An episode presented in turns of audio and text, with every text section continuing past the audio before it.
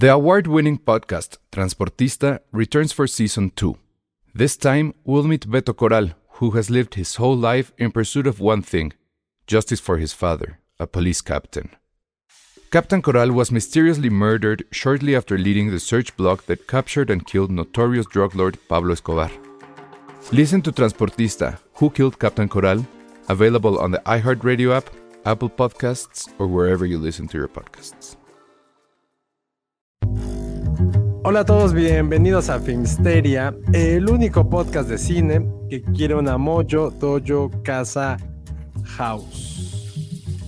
Eh, Que pueda pagar. Eso es lo único que quiero. Quiero una casa Eh. con poquito interés y que podamos comprar antes de los 35. Ese es mi único deseo. Insisto, la mía es sí, la tuya sí es un poco, Elsa. Creo que sí, puede ser. Sí, la casa del Pero está bastante balanceada. No, la casa No, del sí también es del tiene- patriarcado. No, porque también este Patty tiene muchas plantitas y están sus Barbies por ahí Es y muchas fusión, cosas de mejor. cocina. Es una fusión, ajá. Ya, Fusión. listo, yo lo acabo. eh, Estoy dando la razón, Pati. Ay, Pati Patty. nos acaba de poner viva una de esas. Sí, la, la, sí la, la neta, por más de que tenga sentido de plantitas, la casa de Elsa sí es lo más Bonjo Dojo Casa House que pueda haber, la neta. Muy Puede bien. ser. Pero está bien, porque efectivamente tiene muchas plantas, están las Barbies. Pero siento que decir que las plantas son de mujeres es no haber entendido. No creo que sea de. No estamos diciendo Yo que no sea puedo de cuidar. mujeres, Creo que es quien las trajo, ¿no? Ajá, exacto. Es de quien las puso. Es como nosotros. quién las o sea, cuida? Porque que yo están no aquí. Exacto. Yo no puedo cuidar plantas. Sí, A sí, mí sí, yo no sí. soy fan. Oye, yo tampoco, Elsa, y quiero ser esa persona, pero no me sale. Es muy triste. Ay, yo sí, sí amo mucho las plantas. Ey, ¿Y te sale cuidarlas, Ale? Sí, Ah, luego me das tips. sí, sí me A mí se me encanta. mueren Sí. hasta las que son, este, ya sabes, de esas que no es de sombra, no necesitan mucha agua. Se me mueren, no sé si las ahogo. Ay, no. No. Demasiada pues ciencia igual puede para ser. If you're looking for plump lips that last, you need to know about Juvederm lip fillers. With Juvederm Volbella XC and Juvederm Ultra XC, your lip look, whether it's subtle or bold, can last up to one full year with optimal treatment and no additional maintenance. Find a licensed specialist and see if it's right for you at juvederm.com today. That's J U V E D E R M.com. Add fullness to lips in adults over 21 with Juvederm Volbella XC or Juvederm Ultra XC. Do not use if you have severe allergies or a history of severe allergic reactions, or if you're allergic to lidocaine or the proteins used in Juvederm. Tell your doctor if you have a history of scarring or taking medicines that decrease the body's immune response or that can prolong bleeding. Common side effects include injection site redness, swelling, pain, tenderness, firmness, lumps, bumps, bruising, discoloration, or itching. As with all fillers, there's a rare risk of unintentional injection into a blood vessel, which can cause vision abnormalities, blindness, stroke, temporary scabs, or scarring. For full important safety information, visit juvederm.com. Y hablando de ciencia, pues creo que es momento de que presentemos a, a nuestra invitada. Sí. Estamos muy felices de que esté aquí. Ella, eh, nos enteramos hace poco, escucha el programa y pues qué pena. Entonces, Sí, pero qué bueno, La, eso- la tra- la trajimos para disculparnos personalmente. Exactamente. sí, sí, sí. Ay, no, no, no. Es que uno no se pone a pensar quiénes están detrás escuchando. Desde los papás hasta. Ay, no, No, no. ¿Te acuerdas que una vez hablamos de nuestros ca- calzones favoritos? Calzones. Ay, sí, sí. Yo aquí revelando muchos bueno, secretos de esa- cosas que hice en la secundaria. Esa va a ser mi primera pregunta para nuestra invitada, Ofelia Pastrana, que ya está aquí con nosotros. Hola, Ofelia. ¡Bravo, Ofelia! Dime que no escuchaste el capítulo de los calzones. Este, no. Menos Ah, Ah, muy bien. menos Perfecto, no lo busques. Perfecto, está muy bien. Gra- lo gracias por estar lista. aquí. No, Sí, Oye, eh, yo tenía aquí una biografía tuya, pero la verdad es que no. no, prefiero no, que tú te sí, presentes no, no, no, no, no, con, no. con nuestro auditorio para quien no te conozca. Pues que tienes además la biografía de, pues de, de conferencista. Entonces, por supuesto que esa cosa es, ¿no? Ofelia Pastrana, heredera de los terceros anillos del dragón, ¿sabes? Dueña de las llaves de México, suenan trompetas, ¿no? Este, eh, pues para la gente que no me conoce, soy youtuber y por eso estoy aquí. Soy una persona muy rara, estoy de física, tengo una maestría en econometría, soy colombiana, vivo en México em, y como comunico ciencia, entre otras cosas, sí, nerdeo durísimo con estas cosas en particular. Em, tuvimos un encuentro por ahí viendo un corto de Apple, este, donde nos sentamos a nerdear un poquito acerca de las cosas que me interesan acerca de Oppenheimer. Y eh, pues eso me dedico, vivo de ser figura pública a fin de cuentas. Entonces hay mucho de lo cual se puede rascar y preguntarle a Feria. Soy una mujer abiertamente transgénero. Entonces hablo mucho también ese tema también. La vida LGBT. Esto aquí es mi bandera de la diversidad. Yeah. Este, gran parte de mí. Em, y hago un stream, de hecho, todos los lunes que se llama Roja, que literal es ahora aquí también, porque he tenido varios foros, aunque hay una gran teoría de que uno, eh, soy la clona de respaldo este, de Imogen Heap. Eh, si algún día googlean a Imogen Heap van a encontrar su rostro y van a decir qué pedo. Yo también hago exactamente lo mismo. Y dos, em, que todo esto es fondo verde. Entonces hay teoría de que aquí estoy igual, estoy en, estoy en Los Ángeles y esto todo es falso. Yo soy un render lo cual es posible también. Si yo fuera un render, no lo sabría. Em, pero mm, eh, están diciendo en el chat que me escucho bajito. Voy a cambiarle un poquito mi setting de micrófono, nomás para que autoajuste y quedemos. Sí, sí, sí. más. Perfecto. Eh, aquí ya te pusieron Opi Pastrana. Que sí, Sí, queda. sí, Hago, hago- Pastrana. Ah, exacto. Hago muchas cosas en la vida en general. Em, y la verdad es que sí nerdeo durísimo de un millón de temas. O sea, Roja se trata acerca de nerdear más allá de lo que sea socialmente aceptable. Em, espero que se escuche mejor. Ahí el micrófono está autoajustando el volumen. Entonces, A ver qué opina el público. Yo te escucho perfecto. Muy bien, Sí, yo perfecto. también. Em, y pues ante todo eso, M aquí, vamos a hablar un poquito acerca de todo lo que está pasando con el Barbenheimerazo, que es- hay tantas cosas, o sea, yo estaba así de, no, hay muchos temas, ay, yo no sé dónde agarrar todo esto, entonces me pongo a su disposición, hagan conmigo lo que quieran. Em, no sé no- pero, pero bueno. Eh, dicen que todavía se escucha un poco bajito. Le voy a subir a mi micrófono un poco más de mi lado. Vamos a ver si eso arregla A- las cosas. ver. Y a lo mejor, a lo mejor ¿Te ahí, ahí se escucha. Ah, ahí. Te escuchas. Ahí le di un poquito más de micro. Muy bien, perfecto. Va. La verdad es que estoy simulando lo que hace eh, Nolan con Oppenheimer. es que, a ver, para que entiendan el nivel de nerdez, ahí les va. Em, A ver, sí. Hay reseñas de gente diciendo es que la peli de Nolan es difícil de ver porque es, y ojo las palabras, clunky como de su edición y sus cortes, pero la persona que está editando es una persona muy profesional en edición. Entonces, como que se siente clunky, que se siente como artefacto, como que usa muchos artefactos, como que es muy mecánica y que luego pasa de tener muy bajito volumen a muy alto volumen. Y luego yo veo a alguien en los comentarios diciendo, y si Nolan lo hizo a propósito porque están describiendo una bomba nuclear ustedes. Y el problema es que siendo Nolan, no sabemos si hasta ahí llegó el nivel de nerdez. Me explico con ese cuento de que no sé, yo nerdeo durísimo con Inception y ese cuento de que Inception tiene eh, la misma pista de audio puesta en diferentes velocidades según qué tan deep está. Así, entonces, un poco de güey, es ligeramente posible. Pero bueno, Totalmente creo que es posible.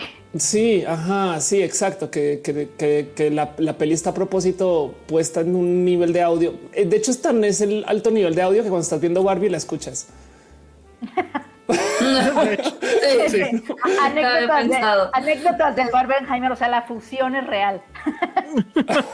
Las, Sí, las ves seguro al mismo sí. tiempo, en cierta forma. La neta sí, la neta sí. Pero bueno, ese es el nivel de nerdez que yo traigo en mente eh, para hoy y de eso sí podemos hablar mucho. Me ¿Qué? encanta. Qué padre nivel de nerdez. Eh. Nada más, este, a Josué le importaba mucho que dijéramos esto. Eh, sí, creo que no nos vamos a detener en el asunto de los spoilers. Creo que ya todos los que querían ver la película ya la vieron. Las Exacto. dos, o sea, tanto Oppenheimer como Barbie eh, son ya un fenómeno. No le han ganado todavía a Mario, pero bueno, eh, ahora sí se, se quedó por nadita de, de- de igualar a, a Mario, por lo menos en su primer semana. Entonces, ya, eh, o sea, esto va a ir con spoilers. Y a mí, la verdad es que me gustaría, pues incluso de, de- de- bueno, de todos, pero eh, particularmente de ti, Ofelia, sobre todo porque tú tenías muchas ganas de verla, dado tu perfil académico y pues que eres este, física. te gustó la película, pero además, o sea, todas estas cosas que probablemente nosotros no vemos respecto, sobre todo supongo que los cameos de los diferentes físicos que salieron. Es bueno, que- yo sí grité ajá, cuando lo de, sí. lo de Niels Bohr, con lo de Niels Bohr sí grité, pero ya los demás la verdad es que no. Bueno, y con Heisenberg también. No, pero es que los sí, demás no los conozco. la Yo. Ay, yo voy a decir ¿Qué te algo. pareció Es- la esa peli, esa peli no hubiera existido si no fuera por Barbie. Así de, así de valiente voy a hacer con mis comentarios hoy. Sí. Y, lo digo yo estoy de porque, acuerdo contigo. ajá, porque es tan densa y tan nerd. Ojo, no es que esté diciendo que sea mala. Lo que pasa es que es una película espectacular de un tema que genuinamente, por su propia cuenta, no hubiera volado. O sea, me queda claro. Hay un personaje que toca bongos que creo que no sé, yo no recuerdo si hice dos líneas. Ese es Richard Feynman. ¿no? sí, sí, sí. y ahí está, y, y está casteado con alguien rockstar y, y sí, un Sí, poco, güey, sí. qué pedo, güey. O sea, entró y se fue y sí, un poco de qué es esto que hace, no? Y yo, obviamente, yo estoy para mí, eso es ver este eh, alternate universe Iron Man volver. Me explico. Eh, Claro. Pero y, y la verdad, la otra cosa que me pasó durante la peli, yo no sabía que es que tantas de, de estas personas, para mí, lo que le dije a, pues, a la persona que me lleva al cine, que es una persona espectacular, me- yo le dije esto es como ver todos mis libros de la universidad de movie. No, el libro de tal, el libro de tal, el libro de tal, el libro de tal, eh, hechos peli. Entonces sí fue de wow. Sí, por supuesto que me lo gocé mucho. Pero hasta es que ni siquiera diría guilty pleasure. Esto es hidden pleasure. O sea, esto es como esto es, esto es una peli hecha para una audiencia de seis. Em, y, y yo, a ver, Y está tú, eres- tú- tú estás ahí en esos seis. Ajá, exacto. Y Sí, no me voy a claro. quejar de que me dieron esta peli, pero es de güey, esta peli, si no fuera por la enemistad con Barbie, No, está perfecto. De hecho, yo voy a agregar ahí un dato, este, justo que estábamos hoy como en los análisis. La película funcionó muy bien en el popular cuando sabemos que esta película y realmente Nola no funciona tanto en popular, ¿no? Menos cuando no es una película per se, ya saben, como de ciencia ficción o acción. Y sí le ayudó cañón el haberse colgado de Barbie, porque justo todo este ruido del Barbenheimer y no sé qué hizo que la gente que no tenía pensado ver eh, Oppenheimer fuera a la sala de cine a verla. la sala. Y De qué hecho, padre, la verdad. No sé Tiene si- mucho que agradecerle a Barbie. Totalmente, y no sé si vieron también este empleados de cine así quejándose de, oigan, o sea, está padre, porque había muchos adolescentes que después de Barbie y se metían a Oppenheimer o al Wow. revés. Y obviamente, pero obviamente, o sea, como que llegaban y se daban cuenta que Oppenheimer para, o sea, ya lo habíamos platicado, no es una película veraniega, o sea, no para No. nada, no, de, de lo que entendemos por verano cinematográfico, y que llegaban a la sala y los empleados, en- este, porque obviamente el chavo, eh, los chavitos, como no es lo que esperaba, este, ya se ponían a ver su celular, este, Mm. ¿no? Saliendo de una experiencia tan distinta como es Barbie, dijeron, o sea, hagan el Barbenheimer, pero sí compórtense. Entonces, si, si van a ver Oppenheimer, por favor, amigos, adolescentes, amigues, eh, compórtense, eh, a- o sea, y vean la película, ¿no? Y- o si de plano no cree, o sea, no quieres ver una película densa, mejor no entres. Pero pues bueno, Sí. le benefició. No, y densa, Claro. densísima además, porque no solo es el tema, sino que, o sea, la peli es, me recordó mucho al West Wing, la serie. Eh, habla, habla, o sea, literal es una peli de Diálogos en IMAX. Ajá, exacto. Sí, o sea, un cuarto de hombres hablando por tres horas y luego explota una bomba, no? Pero además, además su pelea en IMAX, ¿no? O sea, que- Exacto. ¿Qué está pasando aquí?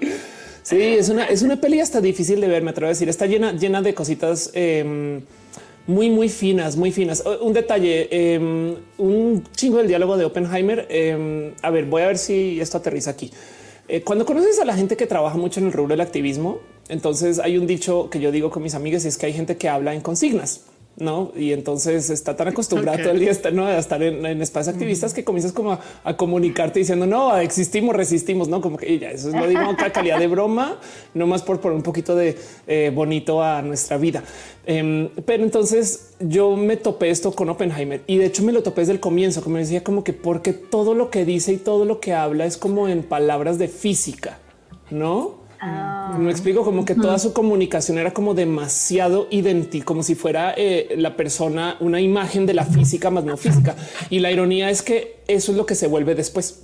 O sea, como que ahí sí, ahí- yo creo que estoy casi segura que esto sí fue a propósito de cómo se guionó, que eh, no está hablando. Es como este análisis de la gente no habla como los diálogos del cine. Em, lo mismo, la gente no habla como Oppenheimer habla en la, ¿no? Eh, Oppenheimer, sí, exacto. Como que en vez de decir ya, ya te caigo, es este eh, bajo las escaleras hacemos fusión. No, no, no sé, me explico, pero sí, no. ¿por qué están, por hablando Sí. tanto eh, con estas palabras? No Eh, hay un ejemplo muy tonto, la manzana wormhole, no? Este, esas Ajá, cosas. ajá. Em, y entonces me queda claro que justo es porque parte del mensaje de la película, pues el mensaje de la película es ese, no que, que te hacen una imagen y luego la gente se felicita este, por apoyarte a ti, pero se trata acerca de cómo se sienten bien de reivindicarte a ti, no cosa que pasó a veces. Yo, como activista, a veces pienso acerca de mi vida. Yo, mi, mi- mi cuarto está lleno de trofeos y de cosas. Y el síndrome del impostor es titánico porque a veces pienso, claro, este, no sé, este premio Disney que tengo aquí me lo dieron porque se lo dieron a una mujer trans, porque ya eso es todo, no? No es porque Claro. yo sea yo. Entonces, yo resoné por millones de esquinas con Oppenheimer por eso, porque yo pensaba, claro, es que cuando eres una figura pública, la gente te usa para agrandarse a sí misma. em, Claro. dentro de el cómo conecta. Y entonces en eso topo cositas hasta finitas en esa peli. Por supuesto que la amé, la amé con todo mi corazón. Em, salí, lo primero que dije es creo que esto es de mi, es fácil mi segunda película favorita que quiero tener y ver y ver 100 veces. La- me estoy aguantando hasta tener un poquito atrás de corazón para echármela otra vez. Em, este, la peli Wow. que yo más persigo es Inception, que de paso Ah. no, Este, no. Pero aquí sí hay mucho, porque además yo pues estudié física, pero el tema de activismo, el tema, el tema de ser figura pública, eh, este sí, sí está bien heavy. Y, y- y eso que la peli, por supuesto que nos quedó de ver con muchas otras cosas, pero Barbie también y aquí estamos, ¿no? Oye, y hay un momento que sea tu momento, digamos, Avengers. Todos recordamos el famoso Ah. Avengers Assemble y que todo el cine se gritó y cayó. Tú Gritó tuviste un. emocionó. Sí, no. Sé si es el los de- bongoes, los bongoes. Los Es- bongoes. sí, Sí. es que sí, estu- estudié Feynman en su momento y bueno, saben que también luego yo una que es una que ya estamos mal, mal llevadas. Entonces, por supuesto, cuando dices, ves que este güey hay algo ahí en la mirada de Downey Jr. cuando va a cruzar y va a entrar a lugares que también la hace Iron Man. Y entonces tu momento de wow, wow, wow, sí, sí fue un momento Avengers, me explico. Y la otra fue luego ven el cielo, iba a decir el techo, no, luego ven el cielo, Sí. este y ven un hoyo negro y yo de ay, mira, ahí está la otra peli de Nolan. ¿no? Claro. Ay, Autorreferenciándose. Sí, mi momento personal definitivo fue mi momento Avengers fue cuando vi los bongoes y tu momento de a eso es Feynman, pero así. Wow, está increíble eso. Eh, ahorita que mencionabas de los de los este, diálogos, a mí me llama mucho eso la atención porque la verdad es que yo creo que una de las cosas que sí sentí que le fallaba y que sí la llevaba eh, tal vez por eso a, a los terrenos de una biopic muy convencional es de repente los diálogos. Esto de ah mira te presento a tal no y estoy trabajando en tal cosa. O sea, sí es como el clásico Nolan de explicar con diálogo lo que no está mostrando con imágenes, que es Claro. como que sigue siendo un poco su, su vicio. Tal vez aquí lo hace menos, pero Mm. sí lo hace todavía, ¿no? sí lo hace, definitivamente. Pues es que es una peli No, muy pues, difícil no. de hacer. O sea, si les dan ustedes como nomás para hacer el guion de a ver, tienes que explicar quiénes son todas estas personas que cada quien tiene Sí. un estatuto físico importante que se ocupa en de todo. O sea, nuestro celular se llama esas 20 personas que aparecieron ahí Em, o esta transmisión. Eh, y, y luego tienes que explicar la física y la física es, es que la física es súper, o sea, te puede prender un chingo o no. A ver, em, el material que acabó haciendo reacción para la explosión nuclear de la primera bomba que soltaron es un tamaño de un grano de arroz. No, y entonces, o sea, eso suena súper wow, pero también suena súper profe, súper ñoña diciendo "Uy, con un tamaño, con un arroz, un grano de arroz podemos llevar una nave a la luna. No Entonces, qué, qué difícil que es aterrizar esto en cine, no? Y, y yo creo que por yo por eso me excusé todo el diálogo. También era como es que güey, no hay de otra, no hay de otra, Sí. porque si no se vuelve, se vuelve edutube. Claro, sí, sí, sí. No, Sí. se vuelve A mí- a mí- cul-de-sac. A mí tampoco, a mí tampoco me molestaron los diálogos esta vez. O sea, como que siento que en Inception hay mucha más sobreexplicación. Y, pero lo mismo, porque tenemos que entender qué está pasando. Pero la siento más pesada en Inception que acá. La verdad es que sí se sintió un poquito em, con todo y que fueron las tres horas. Sí, un poco no fluyó tanto eh, esta peli en general. Em, pero, pero definitivamente yo, o sea, alguien se salió en el cine en lo que yo lo estaba viendo. Ah, Este, vi gente que se un- durmió, Un sí. desertor. Sí, gente que se durmió también. O sea, como que sí me quedó claro un esto no está hecho para ver, ver. no es como esto es una peli para seis personas, la neta. Qué bueno. Este, pero eh, es más, hasta me, me comencé a reír solo en el cine como idiota cuando me cayó el chiste de esta película hubiera bombed. Sin Barbie. Ajá, sí. Sin Barbie por completo, sí, Ajá. porque se siente ahorita como una extensión de la experiencia de Barbie del verano, ¿no? Lo que significa Barbie. Algo así, sí. No, pero qué padre que está llegándole a otras personas que no eran a lo mejor objetivo. Creo que sí está padre que la... que- y yo sí quiero que la película le vaya bien. Al final, si no es pues esta película de ciencia ficción o de acción desmedida con grandes efectos, creo que Nolan sí logra, si queremos, porque sí es una película de diálogos de hombres, ¿no? Entre hombres. O sea, muy Entre hombres. Sí, la neta sí, la neta sí. Este, y logra tener, darte por momentos esa tensión que cualquier otra película de acción te podría haber dado, ¿no? De hecho, hasta siento que eran dos pelis. Literal, era toda la peli hasta que la prueba y como que lo dices ya. Y Sí. ah, no, espera, ahora tenemos un diálogo frente al, este, al gobierno de los Estados Unidos acerca de un dilema político del cual no te habían contado casi nada al comienzo, ¿no? Y es de cómo esto cómo conecta, ¿no? Y con una cantidad como de desenlaces muy locos. Y una cosa muy, muy chiquita de paso, em, este al mero final, pues este, este Louis Strauss es una de las personas que se le sospechó del asesinato de JFK.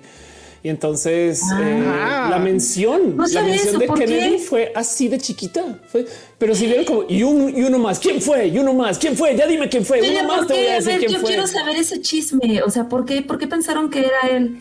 Pues porque él fue él la persona que le quitó, fue el, fue el voto de decisión Que que le quitó, ese, esa Ah, nominación. O sea, Sí, ya fue ves que al independiente. final- ¿Quién es? Sí, cierto, Ajá. sí, sí, sí. Sí, ves que al final dicen quién fue el que el que votó en contra. Oh, Dicen, ajá. Alguien llamado. Alguien llamado Kennedy. Kennedy. Ajá. Ajá. Y no, no, no solo era por el motivo del reconocimiento, sino como un, ya ven que si hay motivos por los cuales Sí, en sí, potencia este güey asesina es, ¿saben?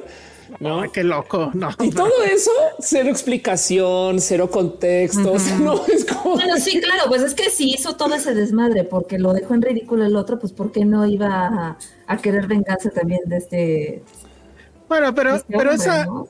e- esa mención a, a JFK, que por cierto, yo no sé si a, si, si a ti les pareció o a los demás, para mí la película todo momento me pareció JFK. Y en ese sentido creo que unos estamos por una razón ahí y otros estamos por otra, ¿no? Tú estás muy clavada en el tema ciencia y demás, y yo la verdad es que me clavé mucho en esa parte, ¿no? No sé si recuerdan en JFK esa plática entre el tipo de sombrero, este, que no le da su nombre, Mr. X, justo, y, ajá, y, y que todo ese tramo de la película, pues es una conversación, pero es una conversación que parece y está filmada de tal Pero forma es que que, la parece que es película de acción. Sí, es, lo, es justo lo que les digo aquí en esta. O sea, creo que sí, hay- sí es una película totalmente de diálogos, pero creo que por momentos sí logra esa tensión, ¿no? Ah, no, En claro. el eh, la- en el... o sea, en la bomba, o sea, la en la escena de la bomba es, es sí. muy buena y además Killian Murphy sí es un muy buen protagónico. Bueno, yo estoy ahí por Killian Murphy. este Sí, sí le va. sí Lo hace bien, lo hace muy bien, sí. lo hace bien, le ayuda a Nolan con su cero psicología de sus personajes que siempre le pasa. Este, o sea, como que sí, sí es un buen protagónico. Sí, Muy pero, eh, Pero está increíble a lo que iba es, o sea, cuando hace menciona tanto- JFK, ah, perdón, Penny. No, no, no, más bien eh, como era una pregunta retórica de hace cuánto que no, o sea, la vez pasada que hablamos de Tenet fue así como de, bueno, es que yo la vi tarde y a mí sí me gustó, pero en general, o sea, como que Tenet sí se considera como un flop fracaso de Christopher Nolan, ¿no? Y por eso fue como la ruptura de, de Nolan con Con Warner Bros, Warner. bueno, etcétera. Este, pero hace mucho que, o sea, que no, o sea, como que sí veo que en Oppenheimer esta, esta lectura padre que está dando Felia, ¿no? Desde, desde un frente distinto al de nosotros, está ujú. Cillian Murphy, tú, tú con el cine clásico, o sea, como que sí hay entradas que no pensé que iba a haber, honestamente. o sea, muchas, entr- varias entradas a la película. Sí, pues es que la película de nuevo, a ver, hay una más que estamos platicando ahorita por mensajes, em, todo el tema con IMAX. Digo, de por si Nolan tiene esta IMAX obsesión, Pero IMAX, por si ustedes no lo recuerdan o no les tocó o quien lo haya vis- visto acá, es que depende. Esto además, es un poquito más gringo. Yo en ese entonces vivía en Estados Unidos, entonces me tocó por eso. Pero IMAX era el cine de la ciencia. Em, por Ah, el claro. cómo se inventó y cómo se proyectó. Y de paso, justo la primera vez que se mostró un cine IMAX fue en una expo en Canadá en el sesenta y tantos, donde se presentó el primer reactor nuclear, este o bueno, grandote canadiense. em, este y donde en fin se usó para una expo, desarrollaron como una serie como de cine grandote, súper chido, cool que hable de ciencia.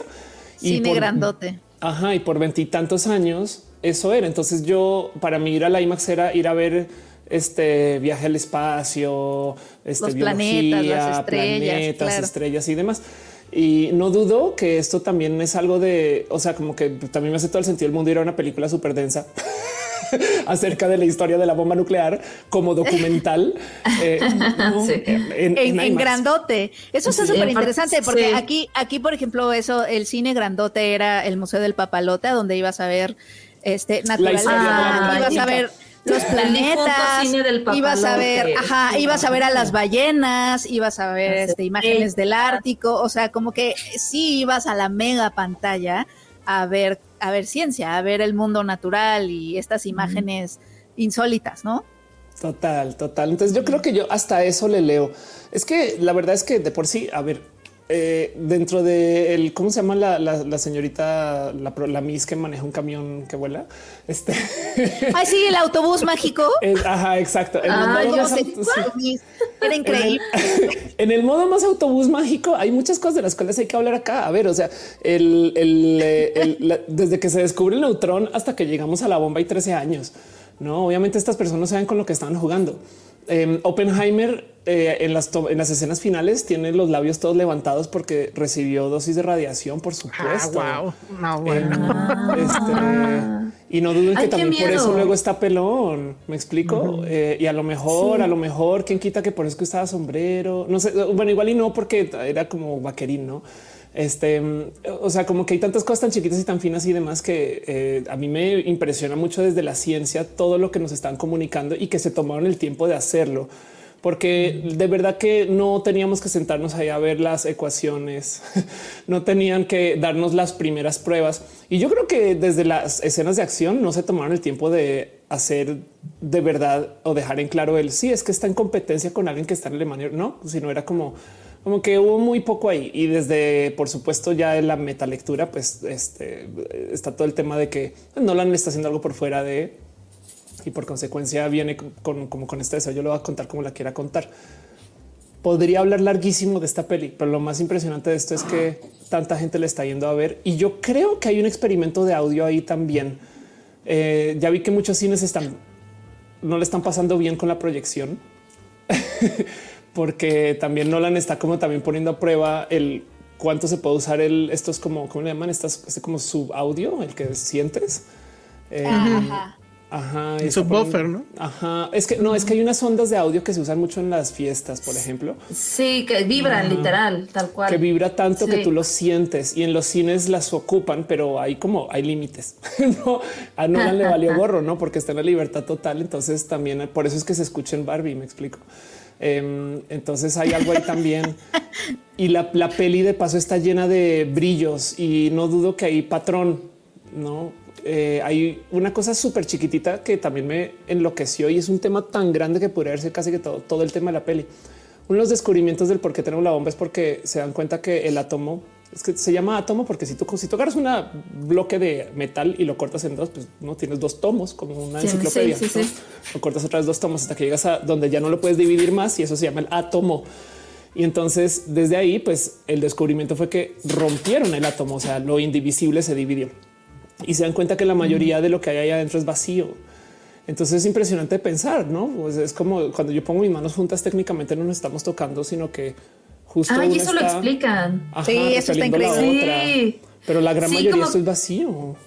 Como que sí, en esa escena yo sí me quedé, dije, es que siento que es de esas cosas que si te pones a pensar profundamente, sí te da como un ataque de ansiedad, te ¿no? rompes. Así de, ay, no, no rompes. quiero. Y, no, y no, por eso no, digo sí. que eso pudo haber sido la peli, porque eso es lo que está, es lo que tenía Oppenheimer en su cabeza, de estar pasando por esos ataques de ansiedad o, o- o de entonces qué somos, qué somos, como que todo está vacío y dentro de esto sale esa bomba, no es como de- A mí me hubiera encantado que la película se quedara más ahí, que es al principio Ay, en donde vemos también todas sí. estas imágenes, estas Ajá. imágenes que Nolan creó también con efectos, eh, no con, con, con efectos generados por computadora, sino que se sentó con sus este, supervisores de efectos y les dijo, "Ah, lo que quiero es estas imágenes también Chispitas. como de partícula, ajá, estas Ajá, imágenes de chispitas, quiero partículas y chispitas. quiero chispitas, etcétera. Ajá. Está súper loco todo ese universo que, o sea, que es muy surreal, la verdad. O sea, ni siquiera es muy inconcebible. A mí me hubiera encantado que la película se quedara un poco más ahí, pero Yo también, hubiera sido sí, otra película. también.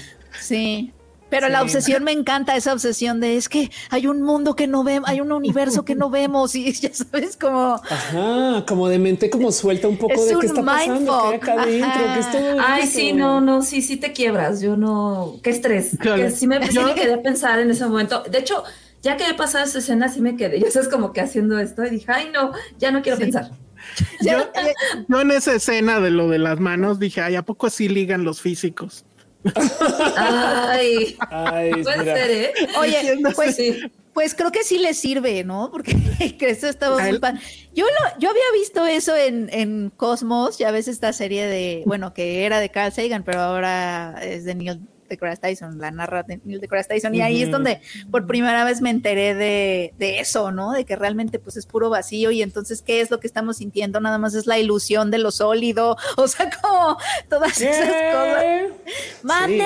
Sí. Es que era un momento de mindfuck muy cabrón en el mundo de la física. La física se consideraba solucionada hasta el cambio de siglo pasado y de repente quedaban algunos pequeños experimentos por solucionar y es pum, todo este mierdero y todavía lo seguimos solucionando. Ya medio, o sea, ya, ya sabemos mucho más acerca de cómo funciona esto del modelo estándar del átomo, pero en ese entonces, eh, la verdad es que sí estaban jugando con fuego y se les nota. O sea, de suerte, Sí. eh, hay, hay unas cosas que pasaron ahí en los álamos. Hay una prueba en particular. A ver, el tema es que cuando tienes eh, este, eh, hay una cosa que se llama el Demon Core, que en esencia es como una bola como de, de material refinado, pues radioactivo.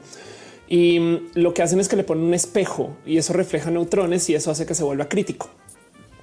Y entonces el espejo es una bola encima, no? Eh, El, el espejo es, o sea, es un espejo, es un decir, es un material que refleja neutrones, pero pues funciona como un espejo, no? Si tú cierras la bola, tienes una bomba nuclear. Si la abres, no es, no tiene, no es lo suficientemente activa como para que explote. Y entonces estaban investigando hasta dónde la podemos cerrar para que llegue a ser más de masa crítica. Y hubo un caso en particular de una serie de, eh, de físicos y químicos donde un personaje la estaba manteniendo abierta con un desarmador y le está, le está Ajá. haciendo así. ¿Por cómo para así? ver. Porque Nada no más para ver, nada más para a- ver hasta, hasta dónde- qué hasta dónde la puede llevar, hasta dónde la puede llevar antes de que se ponga de material crítico. Y literal en un momento se le cae el desarmador, cierra un flashazo azul, el güey tumba la bola con la mano, se le quema la mano, asesina básicamente a todo el mundo en la sala. Este, eh, y, y sale irradiando medio planeta de, de personas, ¿no? Es que es que esto es una cosa de verlo con, con las llamas con las que están jugando estas personas, ¿no? Ay, no, no, no, no. Y como que siento que este nivel de, de, de vértigo no, curiosamente no se comunicó con mucho en la peli. Todo el mundo estaba muerto del No. susto.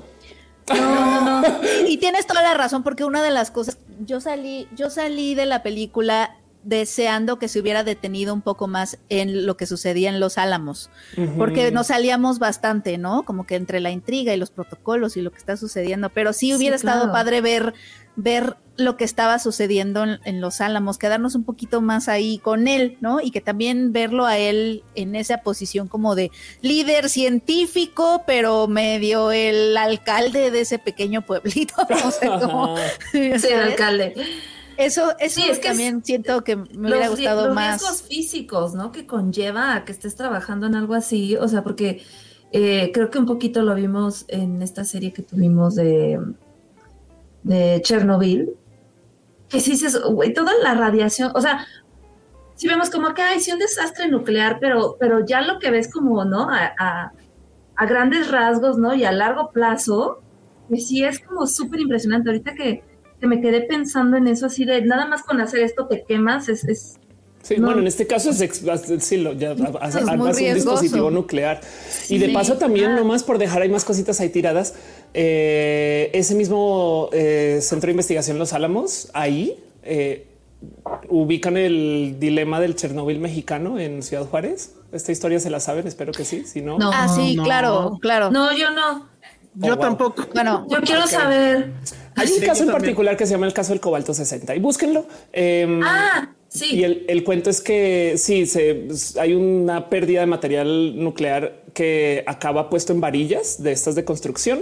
Y aquí me salté un chingo de historias súper interesante y divertidas. Estas varillas se están distribuyendo. Hay lugares en Juárez que al parecer se construyeron con esa varilla radioactiva. Y el motivo por el cual cacharon eso eh, de, de la fuga del Chernobyl mexicano que irradió básicamente a toda Ciudad Juárez y un par de otras ciudades más es porque alguien que estaba transportando esas varillas va a Estados Unidos y el camión por accidente entra a la zona de los Álamos y la zona de los Álamos está llena de detectores de radioactividad. Em, no más porque trabajan con el material, ¿no? Y entonces en algún momento pasa el camión y algún sensor dispara el detector y dicen por qué hay material radioactivo afuera del laboratorio que estamos aquí. Entonces van y miran y dan con un camión que está cargando varilla de construcción que es radioactiva y es un porque se mueve tanto el sensor de radioactividad con esto. Y es el y así mismo. fue como lo cacharon. Ahí en los Álamos, exacto. Ahí, ahí en los Álamos trabajando por- porque es que así de sensible es el tema con la radioactividad. O sea, estas cosas em, es impresionante porque si lo piensan, esto sí es la verdadera magia negra. No es tengo una piedra en la mano, me dio cáncer, no me quemé. Sí, No es como Sí, qué sí, está pasando. sí, es muy magia negra. Ahorita pensé así como de como de las personas que tienen en su casa sus varillas radiactivas y que tienen esos vínculos extraños con la bomba idea. nuclear y no tienen idea. O sea, tienen vínculos con Oppenheimer que ellos no saben. Total, total. bueno, de, de Oye, paso aprovecho. los Álamos, Ajá. perdón, los Sí. Álamos sigue funcionando. Sí, iba a preguntar yo también eso. Sí, ¿Qué la verdad es que ya hay varios, hay varios laboratorios de investigación eh, nuclear. Ahorita lo que está más, por así decirlo, de moda es un decir, o sea, donde más se está investigando, aparte de lo espacial, es que la física se volvió la física de lo chiquito y la física de lo grande, por así decir. Entonces todo lo espacial, pues es hasta SpaceX entra ahí, no? Em, Y el telescopio que acaban de lanzar, el James Webb, y estas sondas que están que quieren volver a la luna y una cantidad de cosas hermosas. Enviaron una sonda satelital al sol casi, no? Y, y literal meterse al sol. Y entonces esto sí es ciencia espectacular. Y del otro lado de lo chiquito, lo que están haciendo son lo que se llama aceleradores de partículas. Y el tema es que, eh, la- eh, a ver, si tú tienes un átomo y lo aceleras, no como con imanes, lo pones a girar bien rápido. Em, en ese entonces esas cosas se llaman ciclotrones, que de paso hablan de construir uno ahí en los álamos para poder acelerar la partícula, hacerla más grande. Y si la haces con lo suficientemente grande, si la estrellas contra algo, luego lo que sale lo puedes medir. Es como tomar un jitomate, tirarlo contra la pared para aprender que adentro hay semillas. Y mm, el entender cómo funciona esto es por medio de romper cosas. Y yo creo, aunque no lo he verificado, que por eso es que Oppenheimer tiene una escena donde está rompiendo vasos.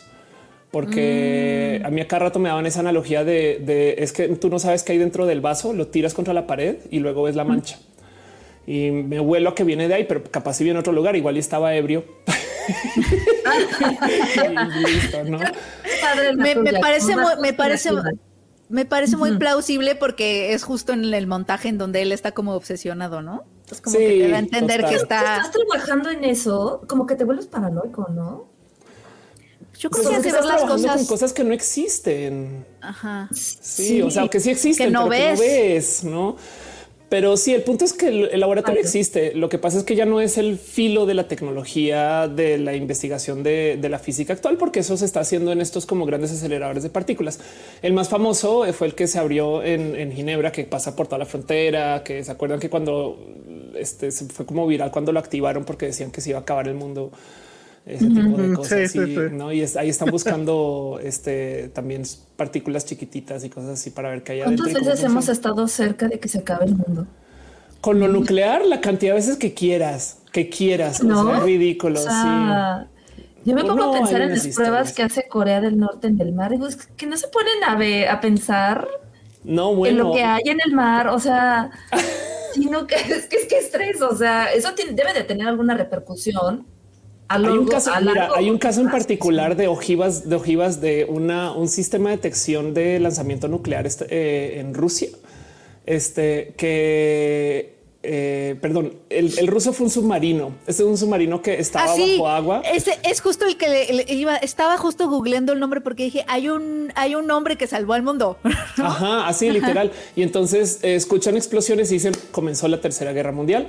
Eh, y es hora de disparar y están así a, a punto de disparar y hay tres personas que pueden tomar la decisión. Dos entran como en conflicto y uno dice yo necesito confirmar, pero nos están disparando arriba, necesito confirmar, nos están disparando arriba. Y ese güey básicamente detuvo la tercera guerra mundial. Un güey. Madres. Como de vamos a confirmar. Sí, la Pues es que sí. sí, confirmen. Se llamaba Ethan Hunt. Muy bien. Por- porque además lo, lo que se solucionó, que no se mencionó mucho con Oppenheimer, porque yo creo que esto todavía no era cosa de Oppenheimer. eh, es que si hay bombas nucleares, si un país tiene las bombas nucleares, entonces es hegemónico, no? De ahí ese cuento de Estados Unidos los va a tener para siempre y, no, y, y la Unión Soviética no. La Unión Soviética ya lo tenía. Eh, hay una cosa que pasa cuando se detonan las bombas nucleares es que eh, se puede medir como una descarga de energía masiva, pero que tiene una temporalidad exacta. Entonces tiene como dos picos de luz, no como por así decir, cuando ves el hongo, no casi casi que sale eh, la explosión y luego la luz del hongo. Y entonces esto se puede medir desde lejos. Y cuando se voltea este eh, Iron Man y eh, o, o- o- o Howard Stark en este caso y muestra el papel y se ve que es una gráfica que tiene dos picos. Por eso es que saben que es una bomba nuclear y además por el tamaño, por el brillo pueden medir qué, qué tan activa es y pues dicen esto no lo da una bomba normal, sino esto lo da una bomba de hidrógeno. Ahora, de paso también, eh, por eso es que hay tantos sismógrafos o sistemas de detección de sismos en el mundo. Por supuesto que no se trata de ver que México esté De- chido. de seguridad. estamos vigilando Ajá. que Es que- nadie esté. que nadie esté disparando un cohete porque si porque se mueve la tierra. Entonces, eh, así podríamos saber más o menos de dónde vino. Y, y el, o sea, el océano está tapado de sismógrafos también. Y pues sí, hemos aprendido mucho de cómo se mueven las placas tectónicas, pero todo esto viene de el miedo nuclear. Es que es que sí es real. A ver, ir a la luna, ir a la luna no se trata de ir a la luna, se trata de decirle a los soviéticos, mira cómo podemos poner seres humanos allá. ¿Te imaginas que fuera una bomba nuclear? Si queremos podemos eliminar la luna. Ay, es la para talla de, perdón que lo diga, Ajá. quien la tiene más grande. Sí, Tal cual. literal, literal, Sí. exacto. Sí, sí, total. Sí, sí, sí. Oye, Ofelia, yo te quería preguntar, como física, ¿cómo viste, y amante de la ciencia, cómo viste esa escena de la bomba? Porque se hizo con efectos prácticos ahí, este, con un efecto óptico, ilusión óptica, por Pues se les- computadora. ajá. ¿Cómo la vi? O sea, sí, sí se mueve, ¿cómo? ¿Se mueve como se mueve? El spoiler fue saber que no fue nuclear, pero tampoco le puede una pedir a Nolan que detone un dispositivo nuclear. Por supuesto. Pero, ¿no? pero es que luego, miren, si luego resulta que la última prueba nuclear en Corea que las están haciendo supuestamente bajo tierra fue Nolan, yo creo que a nadie le, no, o sea, luego del cuento de ese del, del maíz, Ajá. ubican ese, sí, claro. Sí, ¿no? sí, que sí. vendido, como que un poco de y qué tal que sí lo hubiera hecho. Pero bueno, em, la escena es hermosa. El tema de las explosiones también te da un poco de wow. Hay muchas cosas que yo creo que quizás ya eran demasiado raw. Eh, hay una peli, eh, es eh, una peli, este anime, pues que muestran una explosión nuclear. Es bien, no quiero spoilear nada porque, porque seguramente van a saber que son, pero por ejemplo, em, una de las cosas que pasaba era que explota y la luz es tanta que entonces las sombras de las personas quedan proyectadas en Claro. los edificios atrás, ¿no? Hay una prueba en particular que pusieron a gente a ver la bomba. A ver, o sea, saben así, a ver, y estaban tan cerca, por así decir, que esto puede ser un chingo de kilómetros igual, em, pero estaban tan cerca que con los ojos cerrados, con los párpados decían da la misma, da la misma con Sí. los párpados cerrados. Ah, porque, o sea, porque la luz es Porque, tanta la- que ni porque tus es tan te- brillante. Yo sí vi ese anime, es impresionante. Sí, ajá, O sea, sí. Gráficamente yo dije, Sí. ay, qué Yo creo que horror. hay tanto más de, Sí, de no. los, no, como que el tema de la, eh, la explosión, o sea, la explosión de por sí, claro, es, es hermosa, pero ya vino aquí no a hablar Ofelia acerca de quemar cosas, no? Pero, de piromaníacos. Sí. pero la neta, Sí, neta, del otro lado hay algo ahí de, eh, yo siento que los verdaderos efectos no se comunicaron tan chido como lo cucú que es, o sea, eso de que justo la luz y luego ¡pum! no. Em, esas escenas que tenemos de las casas yéndose de lado, Sí, ¿no? Como que ahí hay algo de ahí sí ves lo, lo masivamente destructiva que es esa bestia. Y siento yo que la escena es hermosa. La explosión da, mu- o sea, sí, pero hay algo ahí del. Siento que Terminator 2 comunicó mejor. Ah, Ah. ok.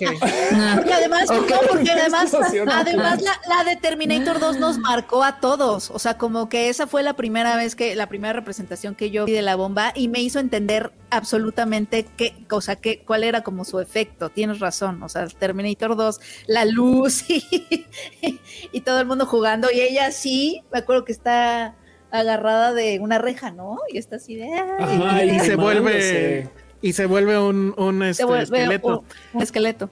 Que, que ahí es, o sea, es, eh, o sea, es criticable tal vez, pero yo sí aplaudo el hecho de que no cayó en el lugar común. O sea, a lo mejor en esta escena que también creo que está bien lograda, cuando él está dando el discurso de que, pues básicamente ya nos los chingamos, ¿no? Este, y que hace un discurso creo terrible, ¿no? Pero vamos, no podía ser de otra forma. Eh, y que nada más vemos a esta niña que por cierto es la hija de Nolan, la que se está Ah, este, sí. como descarapelando. Y cuando pisa ahí un, al parecer es como un cadáver, ¿no? Y, y que ya es pura ceniza. Pudo haber mostrado las imágenes y no lo hace. Y yo Ajá. creo que Sí, eso no, sí eh, eso es está bien. un, o sea, sí está confiando a lo mejor si quieres demasiado en el público que dicen ya la han visto, o sea, ya han visto esas imágenes, Sí, ya, ya, vieron Terminator es, ¿no? 2, Ujú. ¿no? Entonces, Sí. este, no era necesario, ¿no? Creo que esa decisión hace que, que- que esos momentos sean más fuertes, ¿no? Que ahí yo mi duda sería en todo caso, en, en cuando sucede la explosión, bueno, la prueba, la Trinity, todo ese momento que sucede de silencio, ¿eso es científicamente exacto? O sea, sí pasa tanto tiempo entre que ves la luz y ya se escucha el... el Es que, y justo le están hablando en el chat también de cuál es la distancia segura. Y primero que todo, la explosión de la- esa, esa bomba que pasa es una bomba pequeña a comparación de las locuras que tenemos hoy. Eh, eh, las bombas, de hecho, las bombas de Hiroshima y Nagasaki son de las más pequeñas que hay a comparación de lo que No es cierto. de lo que hay De lo que hoy tenemos. y, y por una orden de magnitud. O sea, la- hay una cosa que se llama la SAR bomba, que es la bomba atómica más grande y es un, o sea, esa cosa eh, bien que puede partir un trozo del planeta. Pero el punto es que ¿Y por eh, qué la tenemos? Sí, exacto. Es lo que iba a decir. Ajá. ¿Por qué existe? ¿Por? porque, lo, porque los Eternals y Fastos eh, decidieron que deberíamos de tener la bomba nuclear. Este, el tema es que primero que todo la prueba el Trinity Test se veía algo así como 200 o 300 millas de distancia, eso que son 400 kilómetros, una cosa así. Eh, o 300 y tantos kilómetros de distancia, alguien que, que- que hable de esto. Em, y la otra es que es que insisto que hay algo ahí que por eso digo que esta peli fue hecha para seis personas, porque no explican un chingo de cosas que dices, güey, es que esto sí, aquí sí hay todo que explicar en tus tres horas, Nolan. Había personas en dos, eh, en dos distancias diferentes por si una moría, la otra podía seguir con el experimento. Em, y Ah. Oye, qué macabro está todo esto. Ajá, o sea, es macabro. Estaban, estaban algo así como unos como 15 kilómetros o 10 kilómetros. Entonces, por eso es que, o sea, por eso es que es- llega la luz así rápido y todavía le toma mucho más tiempo al sonido llegar. Em, ni hablar de todo el viento que desplazó y eso que no había cosas en el camino. Pero hay un chingo de fotos justo de, de ese momento y sí se ve que literal, o sea, Oppenheimer está viendo por una ventanita así, saben así, o sea, chiqui- chiquitito. Claro. No, pero, Ay, no. pero sí, sí fue muy, sí, la, la peli es totalmente verídica de tantas cosas, tantas cosas que em, Oye. mucho no se explica, pero lo ves ahí todo, todo. Y yo también te quería preguntar, eh, hay un momento que también para mí es como, o sea, como que sí me dio entre risa, entre coraje, entre qué irónico, este, ese momento en el que dicen, a ver, ¿dónde lanzamos la bomba? ¿No? Ajá. No, que en Kioto no, porque está bien bonito, es como, güey, no, o sea, sí es esa frialdad de, de, "Bueno, vamos a matar un chingo de gente, pero vamos a ponernos a pensar en que este güey se fue de luna de miel ahí y no. Sí. Sí, porque por ahí había leído que había muchos motivos para elegir el lugar de que, desde que fuera un lugar que fuera como importante culturalmente y simbólico y sentimentalmente para los japoneses y de qué manera, o sea, sí había como muchas cosas que creo que ya no se tocaron más allá de en, en la película, ¿no? Y de cómo esta decisión pues también fue escalando, o sea, no fue solamente la decisión de ese grupo que estaba ahí, sino que también el presidente lo dijera, etcétera, etcétera, ¿no? Es que em, aquí es donde nos entramos ya como al metajuego de lo cruel de Oppenheimer como peli. Eh, la peli se trata acerca de un héroe blanco y sí tiene tinte de supremacía blanca. Y lo digo porque hay cero mención de que no los álamos no estaba vacío. Ahí había eh, este gente, o sea, hispanos estaban viviendo ahí. Les dieron 24 horas para evacuar y algunas personas forzosamente las llevaron a trabajar. O sea, eso que, estaban cavando para poner los cables y no sé qué. Todo eso eran los nativos que son los hispanos que estaban ahí, que a, mal eh, o sea, a las, a las malas les los pusieron a trabajar en eso. Gente que salió irradiada, que murió, que hoy en día está todavía sus familias este, decimadas porque todos los tíos murieron, los abuelos no y esas cosas. Em, y, y, pues también habla un poco de que ni siquiera se menciona en la peli, pero pues es que esa era su mentalidad. Es un poquito como cuando también en China el gobierno de repente dice vamos a hacer aquí una mega construcción y vamos a tener que sacar 26 pueblos, pues sáquenlos, no?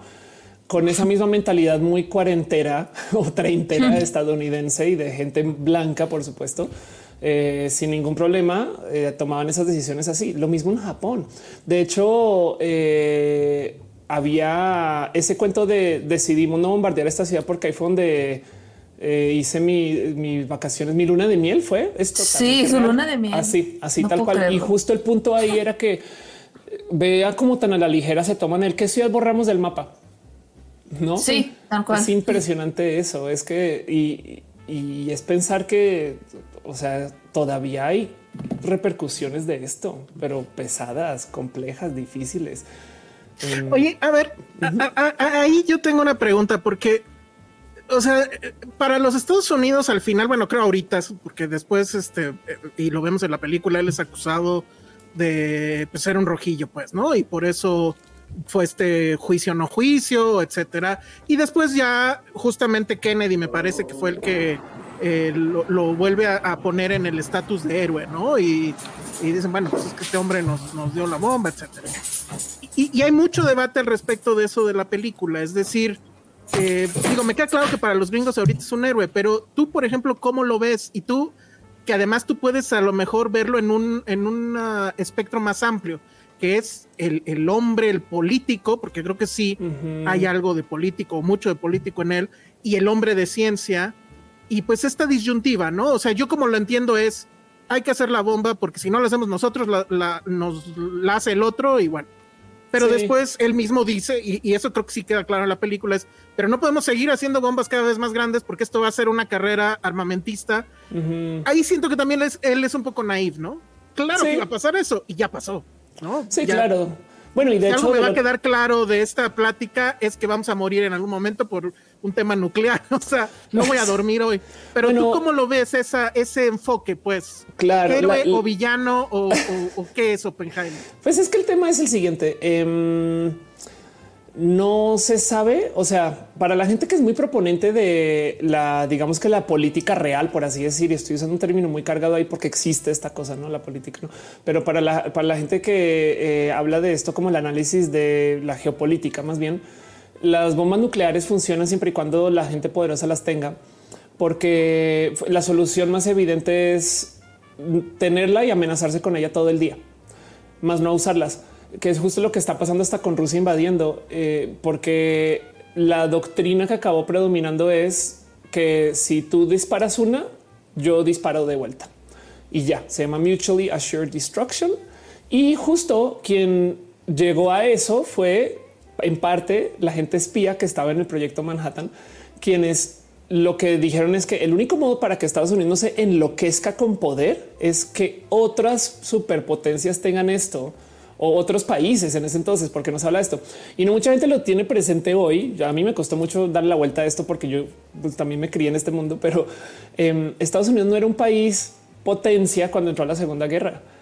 Fue que al salir era el único que no estaba así destrozado de los países entre comillas desarrollados, ¿no? Entonces, y luego se llevaron todas las como riquezas europeas allá mientras Europa se estaba recuperando. Entonces Estados Unidos salió de la Segunda Guerra no solo ganando con la como superioridad moral del haber ganado, eh, sino que encima de eso con el cuento de las bombas, la tecnología y el dinero. Y esa hegemonía fue la que creó este nuevo mundo estadounidense, el nuevo orden mundial. Por eso tenemos ese término de paso. Pero el punto es que em, entonces eh, como que la solución para la paz, porque hay gente que argumenta que las bombas nucleares nos dieron paz desde que existen equipos contrarios, desde que hay oposición, por así decir, no más que esa oposición es jugar con fuego de a de veras. Y mm, hubo un caso en particular porque como toma 20 minutos, a ver, una vez lanza un, co- un cohete con ojiva nuclear, esa cosa es imparable, es totalmente imparable. Em, cuando lanza, cuando va bajando, va bajando algo así como Mac 20, lo que sea, Mac 30 y lo que sea. Entonces no hay arma que pueda detener eso y ya la ves venir. Cuando lanza un cohete, un cohete tienen de a 5 a 10 bombas, no, o sea, caen 5 a 10 ciudades y hay algo así como 2000 bombas por país, hablando, comparando Estados Unidos con Rusia. Em, eh, y el punto aquí es que el único motivo por el cual Rusia no dispara es porque sabe que el momento que se detecte un disparo, entonces Estados Unidos ya ataca de vuelta. Y justo volviendo al caso de los casi finales del mundo, hubo un tema en particular de una, eh, creo que era un sistema de detección de lanzamientos que lo prenden y tiene una falla, una literal falla, y entonces detecta que ya se lanzó la bomba contra Rusia. Y está una persona, un güey que estaba trabajando por ahí en un puesto por ahí en Siberia, así perdido, opta por no reportarlo porque dice es que si Estados Unidos atacara, no atacaría solo con un cohete. Y solo por eso Rusia no lanzó 100 cohetes de vueltas a Estados Unidos que, que no hubieran sido de vuelta, hubieran sido para Estados Unidos como un ataque sin preguntar. Qué bueno que siempre O existe sea, alguien. de nuevo, de nuevo, de nuevo, alguien salvando al mundo que no, cono- Sí. que no conocían. Exacto. Oigan, sí. Pero- pero ya Entonces, entonces, de- de para, para- para- para la pregunta de lo que hacía Oppenheimer, Bueno, em, sí, yo, yo creo que como lo veía Oppenheimer es que era inevitable. Es que es de esas cosas de si no la hago, yo la hace el, pro- el próximo tonto. Me explico. Y no, no eran tontos, pero me entienden. Este, Sí, sí, ¿no? sí. Era era esas cosas de que eh, estos físicos van a dar con esto. Es un hecho. Y es más, me parece súper atinado ese comentario de lo único que va a detener a los alemanes y fue totalmente real es el antisemitismo, no? Porque el equipo de allá no tiene el apoyo del gobierno y el equipo de acá sí tiene el apoyo del gobierno y esta cosa requiere de hacerse con gobierno. Para cualquier proyecto de nuevos desarrollos de tecnología, el gobierno es quien hace que funcione. O sea, la, el desarrollo de infra- infraestructura lo debería pagar un sistema gubernamental por lo general. Así, así se ocupe por empresas después. Menos mal no hay empresas que desarrollan bombas nucleares. Pero el punto es que, bueno, este Sí, bueno. Que, que Sí. sepamos. o, o Que bueno, sepamos. sí, que no le vendan a gobiernos también. Pero el punto es que eh, el, yo creo que lo que lo que sentó cabeza es el después y de paso, a ver si ya nos queremos poner aquí en el cinismo máximo y jurarnos acá, eh, no dioses y diosas de la discusión. También está el cuento del es que después de la bomba, ¿qué más tenía Oppenheimer sin hablar de la bomba? No? Entonces, bien que podríamos decir también esto es su me mantengo en el ojo público y sigo siendo el centro de. Pero yo creo que la película nos, nos dan un poquito ahí de yo, que no era lo que quería Oppenheimer porque le tomó un tiempo comprarse el papel de el papá de la bomba, no? Como que em, yo siento que sí, es que cuando estás trabajando en esta tecnología no lo ves. Y ya que la banda lo usa para no es que es como wow, mira esta bici que hice perfecto. Y luego ves que están usando bicis para no sé, robar Ubers. Pues no, no, yo no sé por qué me inventé eso, pero me entienden. Ah. Sí, sí, no, sí, no, no, no era para eso, no era para no, pues no. Ay, sí, claro. Sí, quiz- quizás lo, lo, quizás Oppenheimer a lo mejor hubiera pensado que sin detonarla, no, pero pues obviamente que le van a detonar, no es que Claro, ese tipo de que- cosas. Claro, en algún Sí. momento de la película eh, eh, están como reunidos los hombres en sus diálogos, pero hablando de eso, ¿no? De las posibilidades de y si nada más se las enseñamos, o sea, como como hay como todas estas este y si, y si, y si no, y si nada más como que se las enseñamos y no la detonamos y o sea como que había esa esa Sí, sugerencia de. Es Sí. que había tres opciones, ¿no? Dar un sustito, enseñarla, este. o usarla. No, y técnicamente, técnicamente, eh, para eh, lo cruel que es esta locura, em, lo que hicieron fue dar el sustito. O sea, usarla hubiera sido soltarla en la capital. Claro. no? Y entonces, y, y, además la soltaron una, no me creyeron otra, porque no se detuvieron después de la primera. Ahora hay una cantidad de gente que de paso dice que no, no fueron las bombas las que acabaron la guerra. No, eh, del otro lado, la Unión Soviética eh, estaba también entrando eh, en el otro sentido y, y, y tan no fue el final de la guerra que luego de que pasara este como largo proceso de recuperarse más, pues comenzaron entonces conflictos ahí justo en esa esquina del mundo, no Vietnam y demás. No fue mucho tiempo después, 15, 20 años. Um, y entonces eh, la Segunda Guerra, pues evidentemente acabó culminando en esto en la Guerra Fría que todavía sigue andando, no? Pero el punto uh -huh. es que eh, no, no fue como que cayó la segunda y todo el mundo dijo ¡Oh! no, todavía hubo batalla después, no, no más que no, no hizo mucho sentido y pues Japón luego se rinde.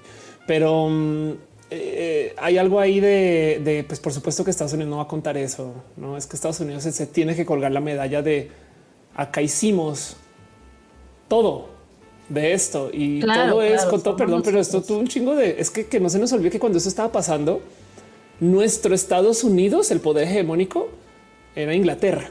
¿Me explico? Uh -huh. ¿Saben? Como que sí, sí, sí. claro. Sí, no, no era Estados Unidos de hoy.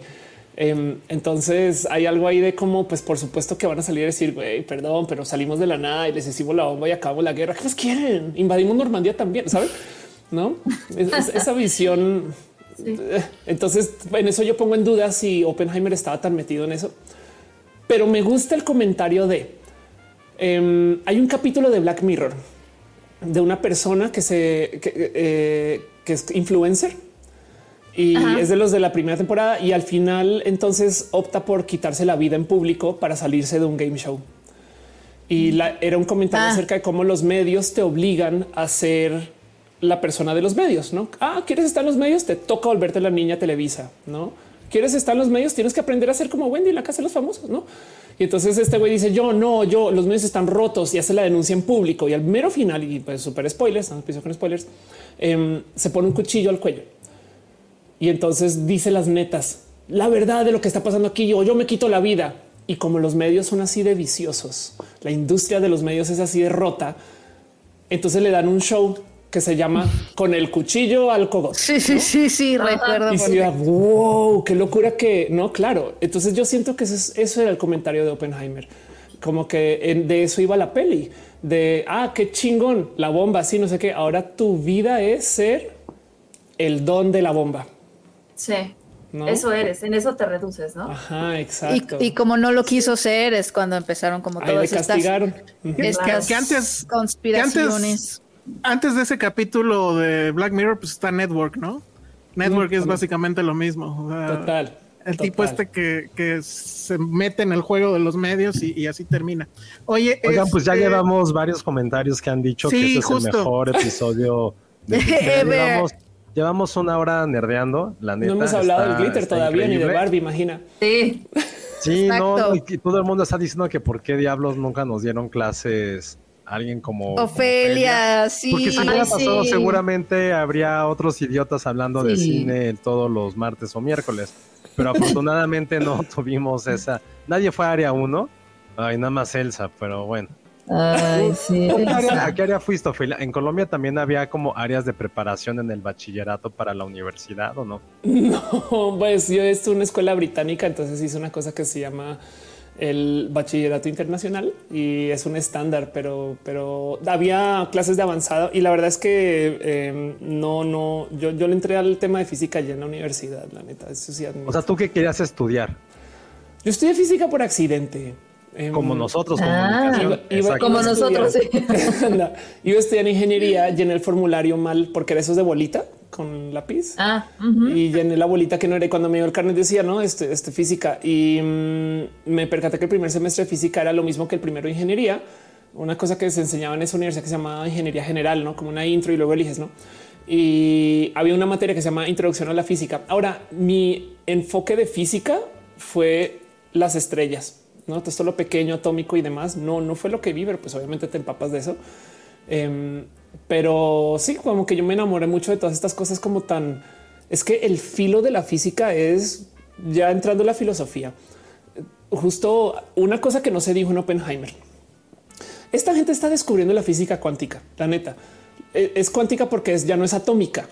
O sea, es, o sea, cómo dentro del átomo hay cosas. Wow. Y cómo lo sabemos rompiéndolos y qué hay adentro. Y entonces la primera cosa que les puso muy a prueba es nada. O sea, si a ver si, si recuerdo bien cómo es la, escala. Si el, si, si, el átomo fuera, vamos a hablar como gente gringa 10 segundos. Si el átomo fuera como el tamaño de un campo de fútbol, este el núcleo eh, es, es, como un frijol en la mitad. No es una cosa así y todo lo demás es vacío y es un qué. Y entonces en la ciencia y en el método científico a ti te enseñan que los resultados mandan. Si el, si el experimento está bien o no, el resultado manda. Así diga cosas raras entonces, no es al revés, no es como que, ok, yo creo que la Tierra es plana, pero si ya subí la vi curva desde arriba, es que eso es lo que quieren que pienses. No me explico. No es de pues ya la vi entonces los resultados mandan. Así sean cosas muy contradictorias, como que estamos hechos de aire y dentro de eso tenemos toda esta energía que no entiendo, pero bueno. Y entonces, dentro de toda esta locura, una de las cosas que pasan con la mecánica cuántica es que hay partículas que a veces aparecen y a veces no, y a veces están en dos lugares al tiempo. ¿Cómo carajos es esto? Y para rematar, hay un experimento en particular que le avientas una partícula a una a un slit, no a una rejita, una rendija, pues. Y si tú pones el, entonces tú dices tiene que pasar o por la izquierda o por la derecha, no pones el sensor a un lado y entonces pum, ay, que de puro chance pasó por ahí. Bueno, pues pongamos el sensor al otro lado. Fum, también pasó por aquí, pero si pasó por aquí y si no pasó por aquí, y resulta que por donde estés observando, por ahí es por donde pasa. ¿Cómo carajo sabe la partícula que estamos observando? Estamos bueno, ese es un experimento súper cucú. Y entonces esta cosa llevó a una conclusión de paso por un físico que se habla aquí en la película, em, que alguien dijo es que saben que tenemos que entender que la partícula está en dos lugares al tiempo. Y alguien cómo puede estar en dos lugares al tiempo? Es como si un gato estuviera vivo y muerto al tiempo. ¿Quién creen que dijo eso? Schrödinger. Ah, pues Schrödinger. Y eso fue su analogía para explicar que así son las partículas. Están y no están en el mismo lugar al tiempo. Entonces, entonces por eso el gato está vivo y muerto al tiempo. Y, eso lo mencionan tan por encimita en la película. Por encima. Ah, mencionan lo de que a mí me voló la cabeza cuando, cuando supe de esto de que la luz es una onda y una partícula al mismo tiempo y depende de si ah, sí. o no nada más lo mencionan, pero sí me parece que esa es una locura. O sea, como que el mundo de la física cuántica, me hubiera gustado que la película también se metiera un poco a la locura visual. Una de las personas que estaba muy en contra de este tipo de análisis de güey, es que no es así, era Einstein. Einstein muy famosamente, como hay un factor probabilidad, o sea, si una cosa puede estar o no estar al tiempo, entonces es probable que esté. No está, es probable. Y Einstein lo que dijo es no hay probabilidad, Dios no juega a los dados. Y por consecuencia salió una camada de bola de físicos y físicas, pues no a decir, ¿saben qué? Nos vale gorro lo que está haciendo Einstein. Ese es el viejo del ayer. Y esto en Oppenheimer, ¿cómo se ve? Diciendo ah, Oppenheimer y su física del ayer, perdón, Einstein y su física del ayer. Yo por eso estoy haciendo lo moderno, ¿eh? Ya. Y es como de, güey, hay tanto contexto aquí. No, como que... Oye, Ophelia, te pregunta, ¿por qué no aparece Schrödinger en la película? Eh, es una buena pregunta. No creo que no estuvo. Eh... A lo mejor ya estaba muerto y vivo, no lo sabemos. Exacto, estaba jugando con su gato. Este... A mí me gusta hacer como Schrödinger. Cuando estoy viendo una película en casa, puedo estar en mi celular y viendo la película. Estoy en dos lados al mismo tiempo y a las dos. Todo, todo mal. Claro. como Schrödinger y me encantó esa analogía. La voy a poner en mi biografía de Instagram porque ex o Twitter ya no debería de utilizarlo. Nada. Estoy viendo que Schrödinger estaba en Dublín, estaba en Dublín en este eh, y fue ciudadano austriaco hasta el 48. Entonces, en estas de las divisiones de la guerra, fue uno de los que no pudieron llevar. Se quedó, se quedó allá. Sí, oye, oye, ahora que hablamos, ah, perdón, sí, sí, perdón. Es que acaba de decir Luis Ojeda que el vínculo entre la física cuántica y la clásica la resuelve Murph en Interestelar. No, bueno. Ah. Este es un comentario muy nerd. No se menciona Interstellar, perdón. tú, por ejemplo, eh, hace rato preguntaron, tú con tu conocimiento vasto, eh, ¿te enojas? Así como nosotros, yo, por ejemplo, o pares nos enojamos cuando son datos estúpidos de cosas que nos gustan. Tú, por ejemplo, cuando viste Indiana Jones así, eh, no morirse porque estaba en este, en un, en un refri. por ejemplo, con The Big Bang Theory, ¿no? eso que dicen es una tontería. Tú te enojas, o sea, le gritas a la pantalla. No. ya de la mira, mira, ahí te va. Em, eh, no. Y además eh, es que hay tantas cosas que luego, si le quieres entrar al pedantismo de la ciencia, puedes ver todo lo que comunica este, la banda, que si es muy como científica, no este pura. Hay este caso de que sentaron que cuando se estaba hundiendo el Titanic, el campo estelar estaba mal. Ah. ¿No? Y lo arregló. Entonces lo arregló, de la tuvo que arreglar, lo arregló después. No es porque eso no son las estrellas de esa noche. de no mames, ¿quién se sienta a ver las estrellas? a ver eso. Hay una cosa que, por ejemplo, pasa mucho que a mí me salta, que es raro en todas las películas, excepto creo que dos, no? Y eh, donde sale el shuttle, el shuttle este despega y, y hace así como de espaldita, no? Eh, no más por cómo despegue la rotación de la Tierra, como está, etc., porque están los cohetes acá, todas esas cosas. Em, en todas las películas lo despegan y en el espacio mágicamente se vuelve un avión y se va como avión. No, y sea un poco de no, así no es. Em, y, entonces eh, ese tipo de cosas chiquitas, pues obvio que uno la ve, pero la verdad es que vivimos en este mundo donde hay agua y qué importa, no haces pactos simbólicos, son aliens que vienen del planeta, este, eh, ¿cómo se llama? Tevatron, Magnatron, este, no, oye, oye, pero por ejemplo, yo te haría la pregunta al revés, por ejemplo, en, en Barbie hay un chiste de The Shining. Y la segunda vez que la vi, yo fui el único idiota que se rió. este, ¿A ti te pasó eso en Oppenheimer? ¿Que, hayas hecho el meme de DiCaprio así de, ah, y que haya sido la única o algo por el estilo? No sé si, eh, mira, me, pasó más en bar. Es que, a ver, eh, hablemos metapelis, dos segundos.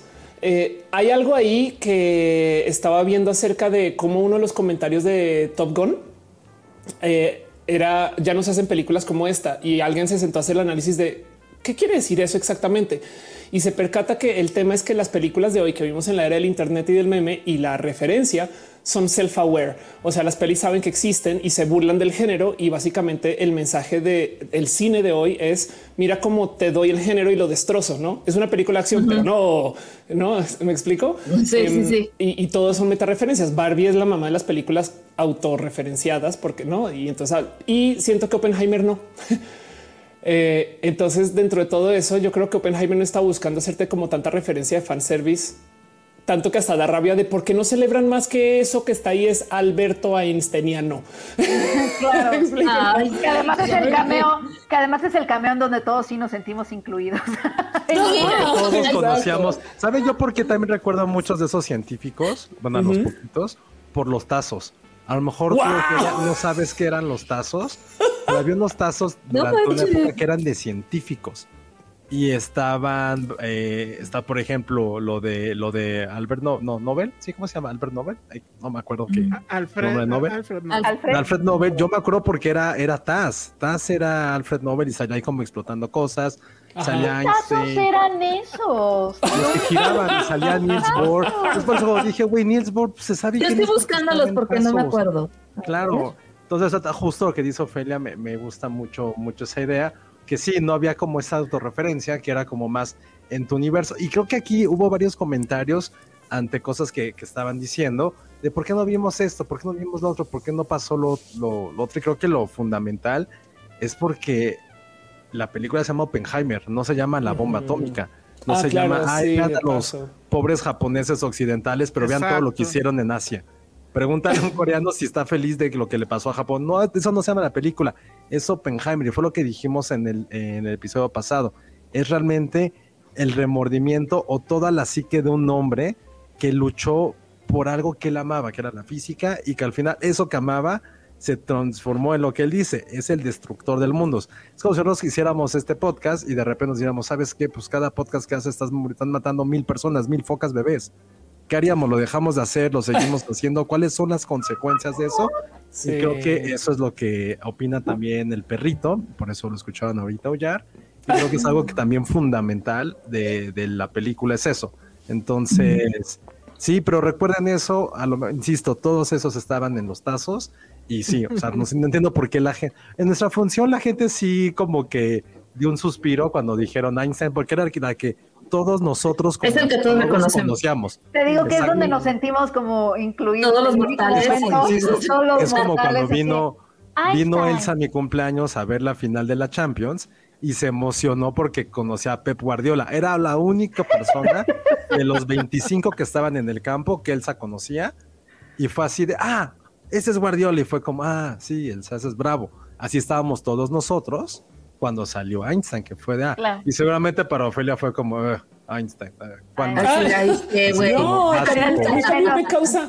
Me era, demasiado comercial. Demasiado.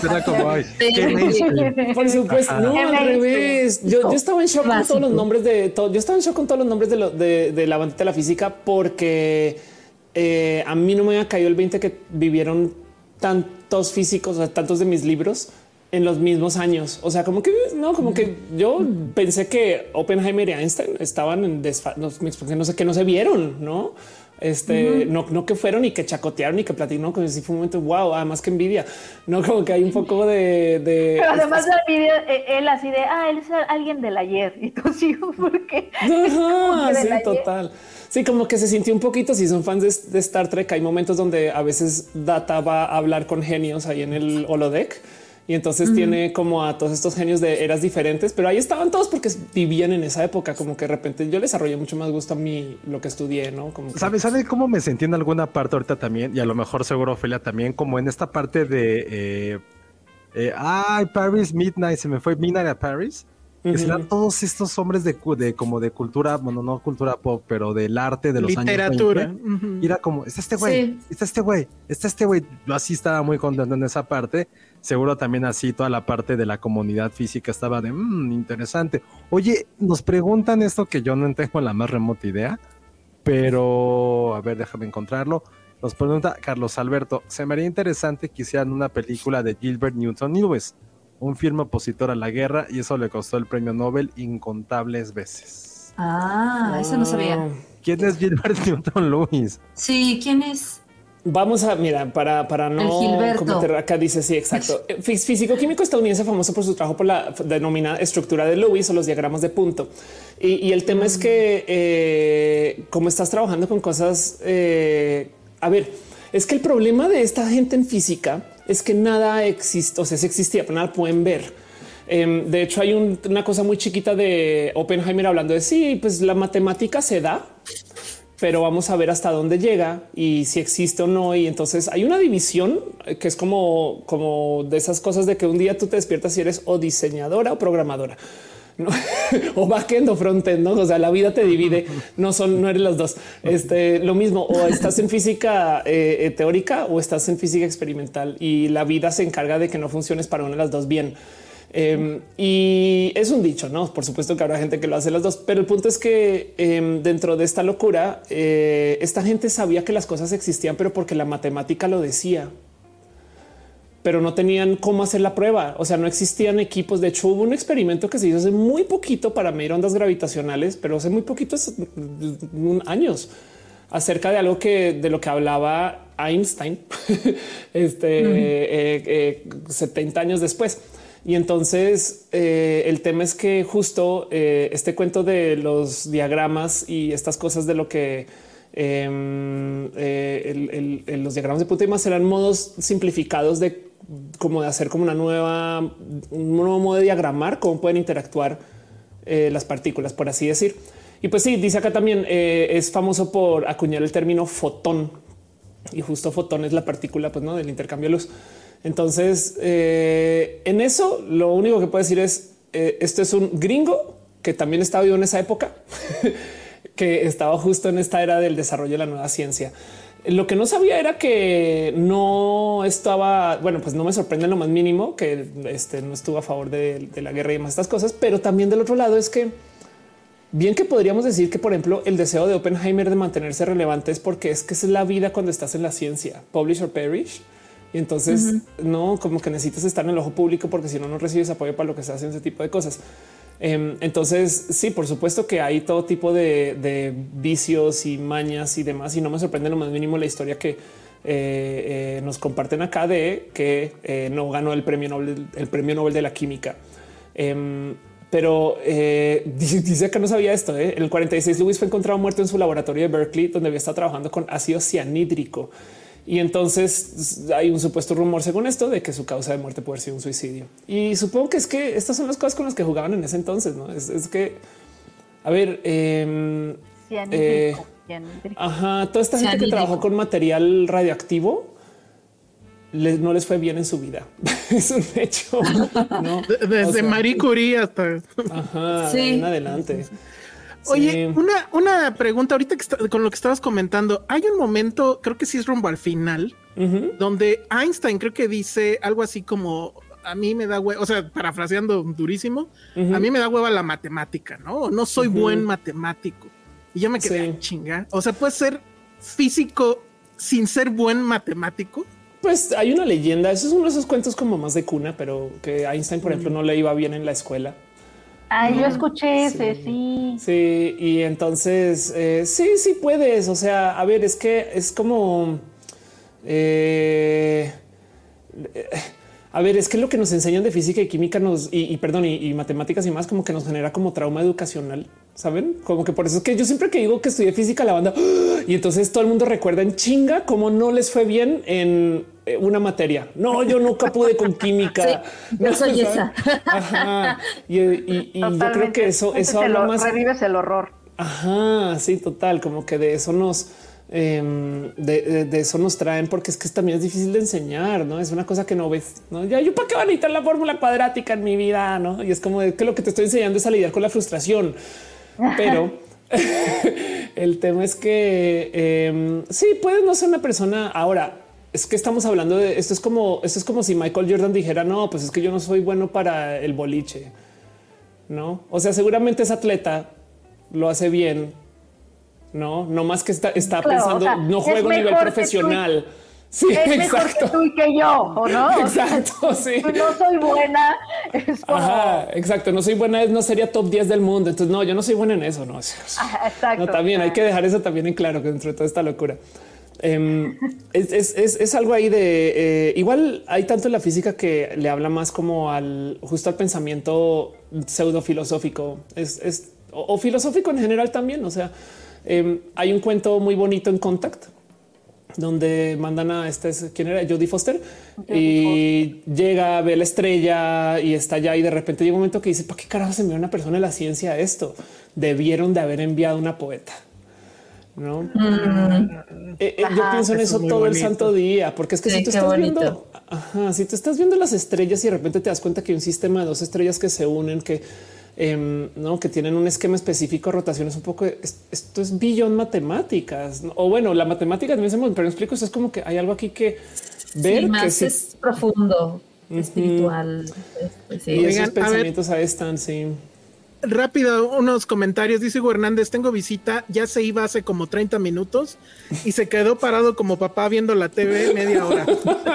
saludos, a la, visita. Saludos a la visita de Hugo. Saludos a la visita, no te vayas. Oigan, yo estoy aquí por un tema, un motivo que quiero compartir. Bueno, perdón, Leo. A ver, venga, venga, venga. Sí, nada más rápido este de, de Leo Hernández porque es super chat. Por cierto, llevamos, ya vamos para la hora y media. Primer super chat que cae, ¿eh? cámara hay un hospital veterinario en Hawái que se llama El Gato de Schrödinger. Le tenemos buenas y malas noticias acerca de su mascota. Ay. Ay, no mames, qué cagado. Son buenas y malas noticias. Oye, y este comentario que dice, qué buen episodio, Ofelia hablando de física nuclear hace que ni Barbie importe. Ana Nolan, no lo creo, ¿eh? Es Barbie importa mucho. Sí, ya vamos a pasar a Barbie porque creo que... Vamos, pasemos a Barbie. Sí, pues, pero a ver, antes, podemos seguir. Yo, yo les conecto. Sí, justo. Yo los que les iba a dar es un puente con Barbie, este, para, para eh, diría para hacer Segway, que me da risa porque está también el plan de Segway pero es el motivo por el cual estoy acá, porque tuvimos un encuentro donde yo me puse a nerdear en un espacio y de nuevo mi show a mí me gusta decir que nerdeamos más allá de donde sea socialmente aceptable y esta vez cumplí. Em, el cuento es el siguiente. Hay una cosa que se llama la conspiración del glitter. Ahí les va una donde se unen Barbie y Oppenheimer. Resulta que el glitter se acabó o está ahí, no se consigue, es difícil, vale más. Y alguien se dio cuenta que en Estados Unidos en particular hay solo dos fábricas donde se fabrican glitter. Y entonces, pues en esto del cuento de dónde está o por qué no hay glitter, el New York Times investiga y van y hablan con estas personas. Y lo curioso de esto es que dicen no vamos a decir nada acerca de quién está comprando todo el glitter. Y cuando a una persona en la investigación periodística le dicen eso, saltan alarmas. No, un momento es glitter. ¿De qué hablan? ¿Quién, quién está? ¿Cómo que no? Una empresa de glitter no va a decir que quién está comprando el glitter y con ese como secreto y demás. Pues entonces un youtuber, un, eh, un, grupo de gente que en esta investigación dieron con una de las personas que era familiar de uno de los fundadores de la persona que se inventó el glitter, que esto todo además las dos empresas, las únicas dos empresas que hay están en Nueva Jersey. Em, y entonces va y habla con este güey y el güey suelta la sopa, literal suelta la sopa. Todo esto está grabado, está en YouTube, lo pueden buscar. Pero el punto es que comienza a contar la historia de cómo fue que se inventaron el glitter. Y resulta que Oppenheimer necesitaba unas arandelas específicas para el dispositivo nuclear, para el gadget. arandelas, o sea, no cuando cierras el tornillo donde lo pones, la arandela está hecha con mica, que es un mineral este pseudoplasticoide, por así decir y para cortar la mica sin que se cuarte y que mantenga como la forma bien y te, te solo le requieres unas máquinas específicas que hacen un corte específico, que hacen un tallado específico. Y justo esa era la máquina que tenía este señor de Nueva Jersey. Entonces de repente llega el gobierno estadounidense con su bola de secretos em, a hacer la compra.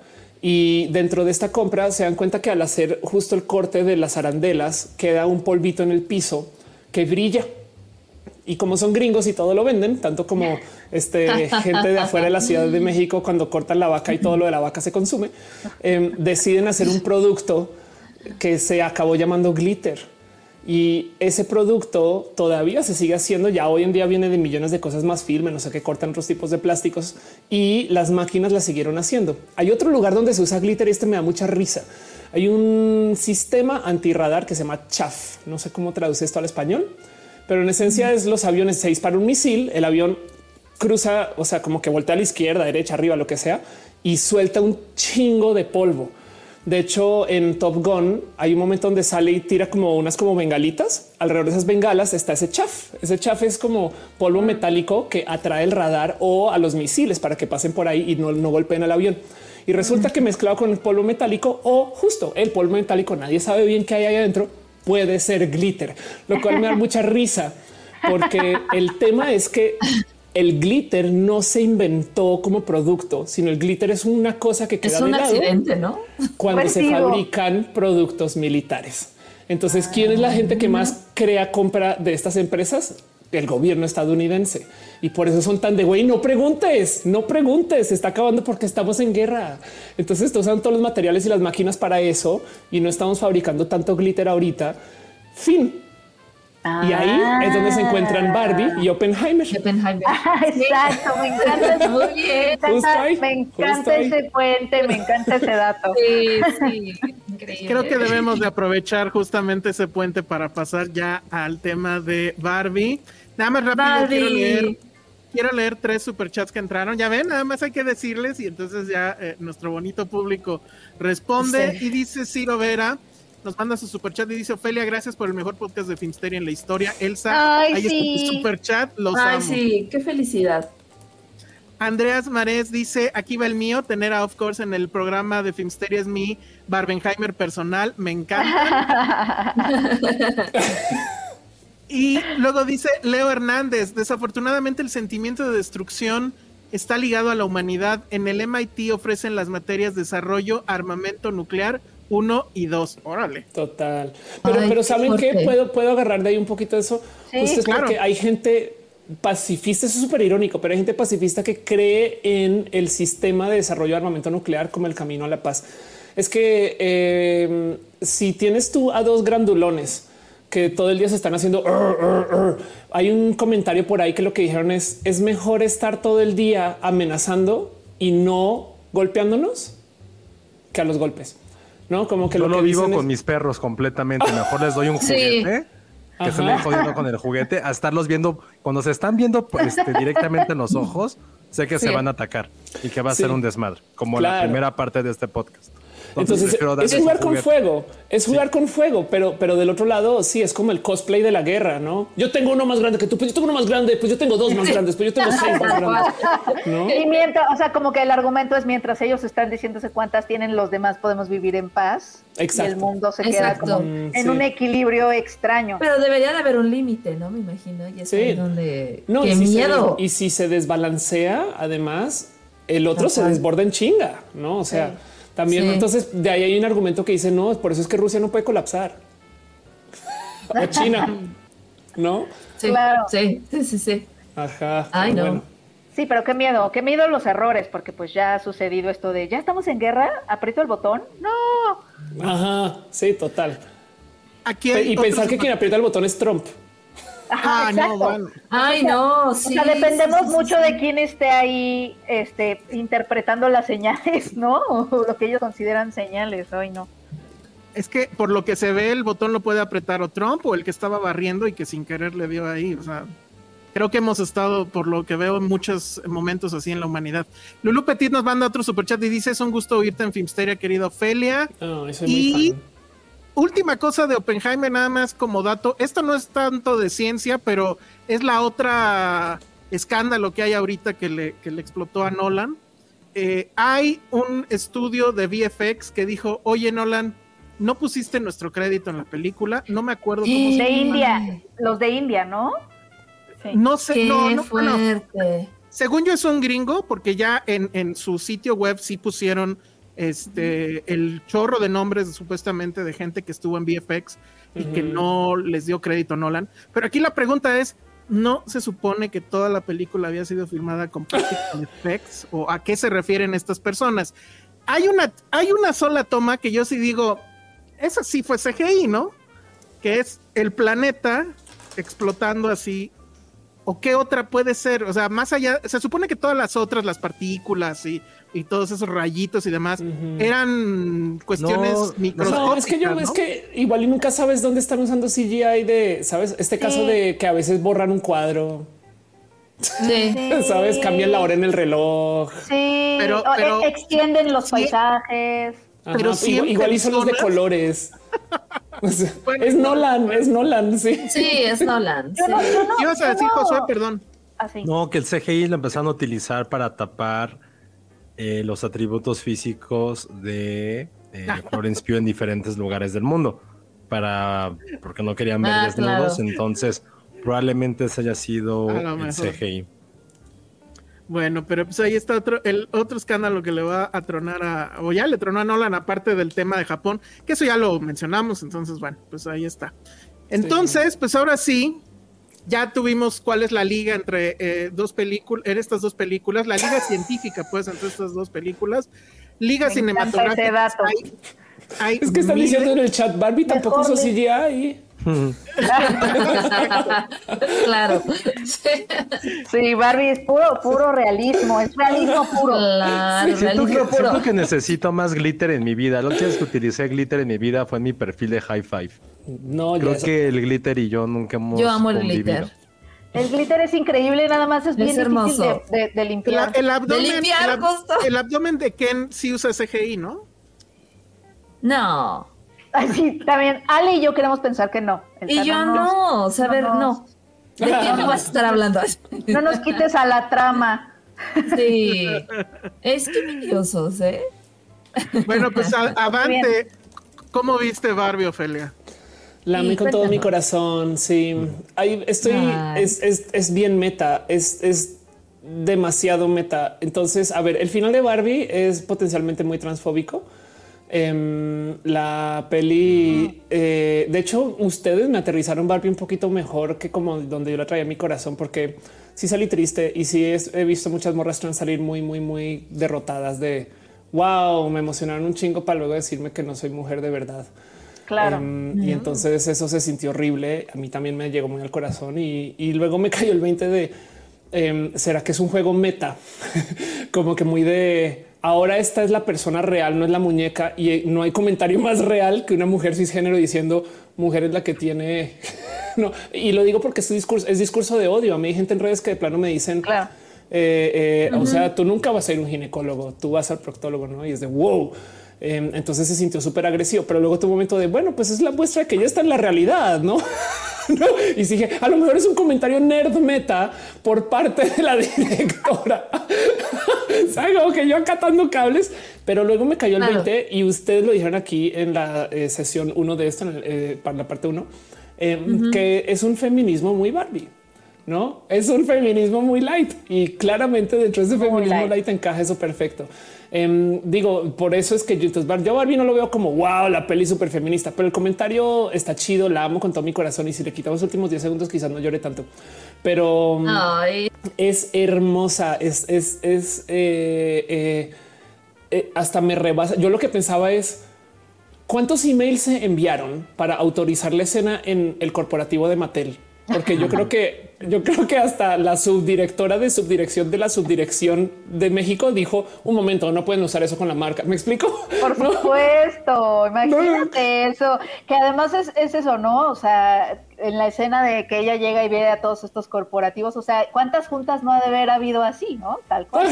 sí, total, total. Y yo pues me metí todo este trip en la cabeza de lo que significa. Ahora, Barbie como peli de por sí, eh, esto lo digo porque analizo los medios en mi canal y estas cosas, ¿no? Me despierta estos raros sentires de wow, cómo se están haciendo tantas pelis branded ahorita. No es nada nuevo que se hagan pelis branded, no? No, más que estamos en el año de es como el apocalipsis eh, en silencio. Eh, porque el Internet se está destrozando rápidamente por esto de que no hay tanta inversión, no hay tanta inversión porque los intereses están altos, los intereses están altos porque el, problema económico eh, y la inflación. Pero como sea, entonces también tenemos eh, la peli de Flaming Hot, tenemos este la peli de, eh, de. Ah. Tenemos no, bueno, Jerry Seinfeld viene con Pop Tarts. Em, viene JJ Abrams con este eh, que es Hot Wheels, creo. y Barbie, no? Y entonces un poco de ok, algo, está, pasando, no? Varias cerradas. Ajá. Y entonces como que Sí, trae 45, está trabajando en 45. Sí, sí, sí, Y, pues no, es nada nuevo, o sea, eh, es como, de nuevo, es más como un reflejo de, cómo el cine branded, porque es branded content, es lo que es. Em, en este caso me parece hermoso que lo hayan aterrizado así. Y sí comunica, sí, a donde voy con todo esto es que metacomunica lo que es tener una Barbie. Las morras sentimos que tenemos algo nuestro que sí nos representa. no, este eh, eh, como que te presenta un mundo donde eh, podemos soñar con y entonces te deja identificarte con, o sea, como que dije qué locura que hicieron con la película lo que se siente tener la muñeca. no, y entonces les digo, esto está muy inteligente. Y dejando eso de lado, la propuesta de la peli es hermosa. Mi única queja es desprogramaron a todas las Barbies menos a Dualipa. Entonces, eh, yo me pregunto si sigue por ahí todavía sirviéndoles bruskis. Este, a los o, escuchando, escuchando, el ukulele de su Exacto, sí, total. Sí, todo lo está pasando. y yo así de, hey, ¿Qué pedo? ¿Será, que no les alcanzó para otra escena con ella? No sé. Puede ser. yo también creo, sí. Porque nada más sale así como. Hola, más. Hola, bye. Hola. Hola. Hola. Bye. Sí, es el Lola y ven, te llevo tus chelas, ¿no? Dua es una estrella fugaz en Barbie, o sea, y ya no está. sí. Sí, pero la neta sí. Qué, interesante lo, que, lo que dijiste al principio, Ophelia, o sea, de esa lectura no que obviamente, no, es que justo es, son lecturas que, que o sea, como la, cómo las diferentes lecturas le damos las diferentes mujeres, o sea, sí, eh, pero, pero espera, ¿no es eso lo que es Barbie?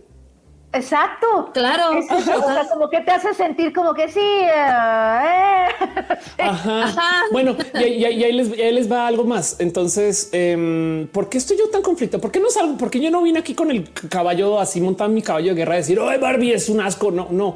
Em, yo le di esa lectura. Hay amigas trans que me dicen, wow, una película acerca de una mujer que tiene dudas y raros sentires con sus genitales y luego al final ya puede ir un ginecólogo. Eso es la vida trans. Y yo como mujer tras un momento de, ok.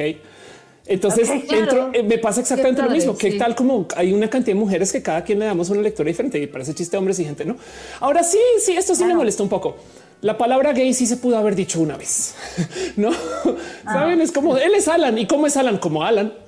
Sí, claro, porque él, él, representa, él representa lo queer en ese mundo y no le dice textualmente. Pero mira, ahí yo sí creo que yo eh, se pudo haber dicho. Yo no sé si a lo mejor tengo hasta la impresión, seguramente se luchó, o sea, pero no sé. Yo creo que sí hubo impedimentos comerciales y Por supuesto. Imagínate sortear las limitantes de Mattel. Es que aparte, imagínate si con Buzz Lightyear hubo un desmadre por una escena que ni yo ni cuenta me di. Imagínate si hacían esto con Barbie. Creo que sí hubo. Greta sí dijo. En sus aperturas sí hubo limitantes. Greta en alguna entrevista sí dijo que hubo una visita al set de Mattel. De Mattel. Y sí estaban pidiendo cambiar algo, pero nunca dijo que, obviamente. Claro. Y se supone que los convenció. Ergo no fue esto. No, o seguro a lo mejor no, nos o a lo mejor nos está mintiendo. pero, pero sí es un hecho que es complicado porque, o sea, no sé, de repente pienso, bueno, ya, o sea, estamos en 2023, Mattel ya sabe que tiene que jugar el juego de búrlense de nosotros, eh, no hay pedo en que nos muestren como unos tontos, machistas además, porque la empresa ha sido manejada por hombres y así va a seguir noticias. porque no hacen nada. O sea, aparecen, llegan al mundo y no hacen absolutamente nada. O sea, nada, sí. Sí, Pero no hay pedo porque esto es un anuncio de juguetes y nos va a traer un chingo de lana, entonces avante, ¿no? Entonces, no sé, no sé. Tampoco, ah, tiene razón Alexa Lima, que lo que pidieron ah, cambiarle fue lo de la escena de la señora en la parada del autobús. Y dijo ah, de güey, no, o sea, no. Claro. Eso estuvo. No, es que, es que claramente, claramente sí. Esa señora era la creadora de Barbie. Ajá. Y resultó mm. que no, que era, creo, la hija y que mm. ella creo que fue o ha trabajado como diseñadora de, de vestuario en muchas películas y que pues es amiga de Greta Gerwig y por eso decidió ponerla ahí. Pero que el mensaje era ese, ¿no? De que nadie te tiene que decir que estás guapa. Fue un mensaje hermoso, un momento hermoso, muy especial y qué bueno que quedó ahí. Sí, es que lo que voy es a que claramente sí, o sea, ni siquiera es que se toque el tema LGBT, o sea, a ver, sale un sugar daddy, me explico. Em, sí. no, es, como güey. Y del otro lado, eh, siento yo también que hay algo ahí de pregúntele a cualquier morra lesbiana y 9.9 de 10 nos van a decir yo hice mis Barbie lesbianas, ¿no? Em, entonces, eh, yo creo que hay algo ahí que también da un poco de hoy y por qué me duele un poquito esta. Ahí les va. Aparte de que la representa, es que ustedes gays no se, no se alegran con nada. Es porque esta es la película que el mensaje es puede ser cualquier cosa menos gay. Puede ser. Y además se ve que la, película sí, sí trata, o sea, o al menos pretende incluir muchísimas cosas. O sea, ves a la Barbie con silla de ruedas, ves a la Barbie, o sea, como que sí, es como de quiero incluir a todas y por eso hay una Barbie hay, una sí. y, desde los cuerpos no ya no son todas este cuerpo perfecto delgado sino que ya vemos un poco más estos cuerpos pues, reales tal cual que creo que es en ese quiero incluir mucho que las ausencias empiezan como a brillar, ¿no? Claro, es que también empieza el, que mucho abarca. No, no, no, ni siquiera, ni siquiera. es que más, más bien el tema aquí es vean lo ridículo que es. ¿Por qué no es más feminista y transincluyente? Barbie. Sí. es, que, es que eso es como que, ¡ay, qué cómodo que es! Que sí, que no. Y, y entonces no le puedo pedir mucho, pero al mismo tiempo sí me hubiera gustado, pero Pero entonces yo de aquí retiro, ¿qué es lo hermoso de Barbie? Justo lo que acaban de decir, que cada quien le da su propia lectura. Es que, porque volviendo, ¿por qué no vine yo en mi caballo de guerra a hablar de ese tema?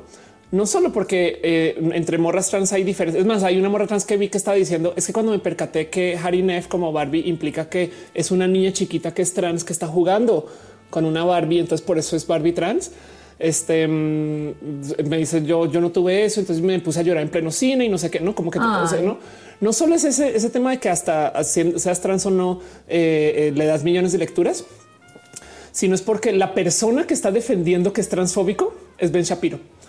Entonces yo tuve un momento de ok, creo que estoy del lado incorrecto de la historia. Exacto. Sí, total. Y, cuando eso pasa. Ajá. No, y la verdad es que justo, em, por ejemplo, aquí en el chat están diciendo que eh, hay de niñas chiquitas que le están preguntando a mamá, mamá que es un ginecólogo. Entonces, Y que eso no es le- muy poderoso. No, pero es muy Sí. poderoso, ¿no? Como yo Sí. creo. Entonces, em, me llevo al corazón que la peli es una peli tan absurdamente específica que ya no lo es. Y entonces cada quien le da una lectura de lo que le sirve y le entiende. Y eso es lo más Barbie que hay. Y en eso me claro. parece un golazo, un golazo, o sea, genia, que- inteligente, güey. Como- es que- También es este mensaje-. Es muy es una película muy astuta, o sea, es que yo yo lo que veo a Barbie yo la veo como una carrera en donde que, que está constantemente haciendo así, ¿sabes? Y se saca mil gadgets y mil como para defenderse, ¿no? El, el- la herramienta ¿sabes del qué, self-awareness, Penny? ¿no?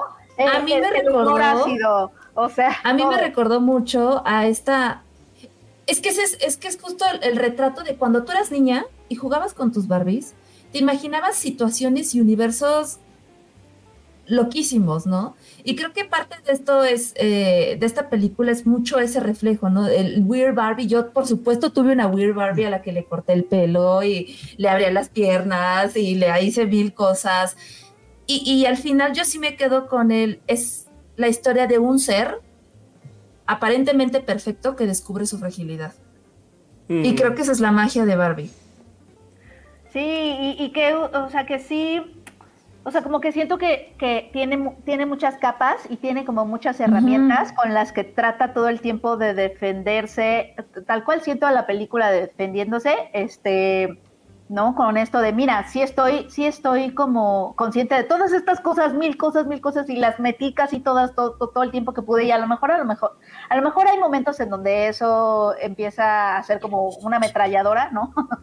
Eh, pero al mismo tiempo se me hace muy astuto eh, de Greta eh, a la hora de sortear estas cositas. Y aunque sí hay, vamos, o sea, es una película que, que trata de hablarle a un público mucho más amplio, ¿no? De nuevo, es como cin- cine industrial, lo más industrial que puede haber de lo industrial, ¿no? O sea, tal cual, es como dice Ofelia, es branded content, ¿no? O sea, el nivel, Sí. de, el nivel de industria, ¿no? De, de industrial que, que hay ahí. Y, a- y, a- y que salgas como, como mujer y que la hayas sentido cercana a muchas de tus experiencias, eso me parece, me parece un- una hazaña, siento, de, de Greta. Y, y de, y de nuevo, de nuevo, eso siento yo que es como la misión de Barbie como producto. O sea, no donde sea. Em, hay algo ahí que yo creo que también parece que es que qué bonito que se deshaga este mal histórico. No sé si mal, pero esta situación histórica de que los contenidos de morras son, eh, saben, eh, eh, Barbie sonrisas y este. Por supuesto. No, y que no eso- nos tocan veranos cinematográficos, Ofelia, porque, o sea, los veranos cinematográficos llevan años este targeteándose a hombres adolescentes, básicamente, ¿no? O sea, no quiero, o sea, no que las mujeres no apreciemos o nos gusten las películas de superhéroes, pero básicamente la audiencia ha Bueno. sido esa. Ahí te va algo que yo me estoy gozando mucho. Yo de- declaro Barbie una película woke, progre. Claro. Por, por No, medio pues de la es. presente, Sí, yo digo sí Barbie, es. eres una película woke y Oppenheimer no. Este, yo digo que, y entonces de hecho vimos gente que vamos a juzgar y vamos a asumir por apariencia que eso es un crimen de la neta, no, pero yo vi gente que a juzgar por su apariencia y esto es algo que yo no sé, o sea, puede estar muy mal, pero entendería que son personas que no hubieran ido a ver Barbie. Esto es lo que quiero decir, nomás por, por dejar aquí en el em, que, que son de esas que dicen yo voy a ver Oppenheimer porque es la de hombres, no? Eh, Eso es lo que me dieron a Las entender. hay, por sí, no- las hay, conozco Sí. varias. Exacto. No sé si era lo que está pasando, pero vi gente así en el cine. Y mm, dentro de eso me quedé pensando, miren, por fin tenemos un caso donde se le puede decir por fin a la gente que go woke, go broke, que de paso en español es ponte progre, hazte pobre. Es una mentira, es una total mentira. Es haz malas películas, go broke, haz buenas películas y no go broke. Me explico. No, entonces aquí ya tenemos una prueba casi que científica, una peli woke y una no woke que salieron al tiempo y ve que una vendió un chingo más, güey. No, no existe Go Woke Go Broke. Me explico, no es un caso global y me lo estoy gozando un chingo, un chingo. Sí, muy ahora, gozosa. Oppenheimer sí es muy de hombres, pero no en ese sentido, vamos, sino que Nolan sí tiene ese problema, ¿eh? No sabe No qué sabe hacer Sí, con las mujeres. No, No, sabe qué sí. hacer con personajes femeninos, nunca. Total. Nunca. Y como Y que en no este sabe sentido, dónde sí, ponerlas, qué hacer, o sea, Nada. Es, es impresionante el hombre. O sea, ojalá hablara con Greta para la próxima y le dijera, a ver, ¿cómo escribo este personaje femenino? ¿Qué tiene que hacer? Porque todos los personajes femeninos en todas las películas son muy malos. Y, aquí lo que pasa con, con este con Florence Pugh, pues sí está tremendo, ¿no? O sea, creo que es la más desperdiciada y a pesar de eso, pues ella logra medio levantar ahí un personaje. no levanta nada, güey. No hace nada espectacular. Solo salir desnuda. No, no, no, pero tampoco tiene, la pero tiene, pero ¿no? tiene, pero tiene esa presencia que la hace estrella, porque esa, ella Sí. ya es una estrella. ella es y, una y estrella. eso es lo que, lo, lo que la sostiene. O sea, desde el momento en que cómo le contesta la conversación y demás. En- Nolan dijo que era muy importante porque efectivamente creo que ese personaje tenía un tema casi casi como de este mm, ninfomanía pues y que por eso tenía que salir así, ¿no? Pero vamos, a lo que voy es sí sí es sí es un en, es- en eso las hace como que en ese punto sí las hace opuestos perfectos, ¿no? O sea, la otra es toda la historia son los hombres, lo que hacen y cómo nos llevan a una guerra o, o no, pero ya tenemos este problema que se llama bomba nuclear. Y en la otra, pues son todas mujeres y cómo todas, pero, y ahí les quiero preguntar, bueno, antes de eso, sí quería preguntarles, el, el monólogo. Ofelia, ¿qué opinaste de Ujú. ese monólogo que ha sido Ah, yo me gocé mucho ese monólogo porque mm, sí, yo siento, no me he sentado a averiguar y seguramente alguien, a ver, es, es que yo me la paso buscándole nueve patas al gato. O sea, también ay, me la paso haciendo análisis en redes, por supuesto. Como ese día que te percatas que las primeras seis series que hizo Marvel después de eh, Endgame, eh, todas estaban color coded acerca de los colores de las gemas y cada tema de cada serie se Ah. solucionaba con el color de la gema. Entonces era la, la saga de las gemas después de que se desaparecían las gemas. Bueno, esas cosas yo me quedé pensando si en el monólogo cada frase que decía ataba con una Barbie. Porque luego así fue como las desprogramaron.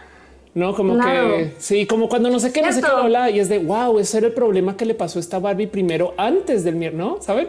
ah, Sí. ah, claro, como que tenía su Barbie. Sí, Oh. sobra decir que ese monólogo está súper hecho para esto, para que sea el Para monólogo. gozarlo. Ajá, Ajá. no, y, y para, y para que la gente lo platique, lo replique, hagan memes de ahí, lo pongan a, este, a búsqueda de premios y saben, ese monólogo es el, ajá, sí, ese monólogo está escrito con muchos ojos encima. Pero ¿qué, qué es aquello de ahí del monólogo? Me quedé pensando si este no es el punto focal de la peli, pero tan a nivel de que de ahí sale. O sea, como que me imagino esta morra escribiendo, comenzando a ver todas las quejas de vatos, güey, y todos los pedos y todas las cosas que nos molesten, no sé qué, y después de ahora hagamos cada uno de estos un bracito de la peli y luego la hilamos. Sí. Sí, Esa sí, fue sí. mi conclusión de ese monólogo. Pero de nuevo, yo le busco nueve patas al gato. Entonces, capaz si nada esto pasó. No. Yo, yo sí creo que ese monólogo sí. es el momento en que la película hace un, o sea, tiene, tiene esta, no sé cómo llamarlo, es este, como un punto de. Es abraza al público, ¿no? del- Sí, sí. Y la no.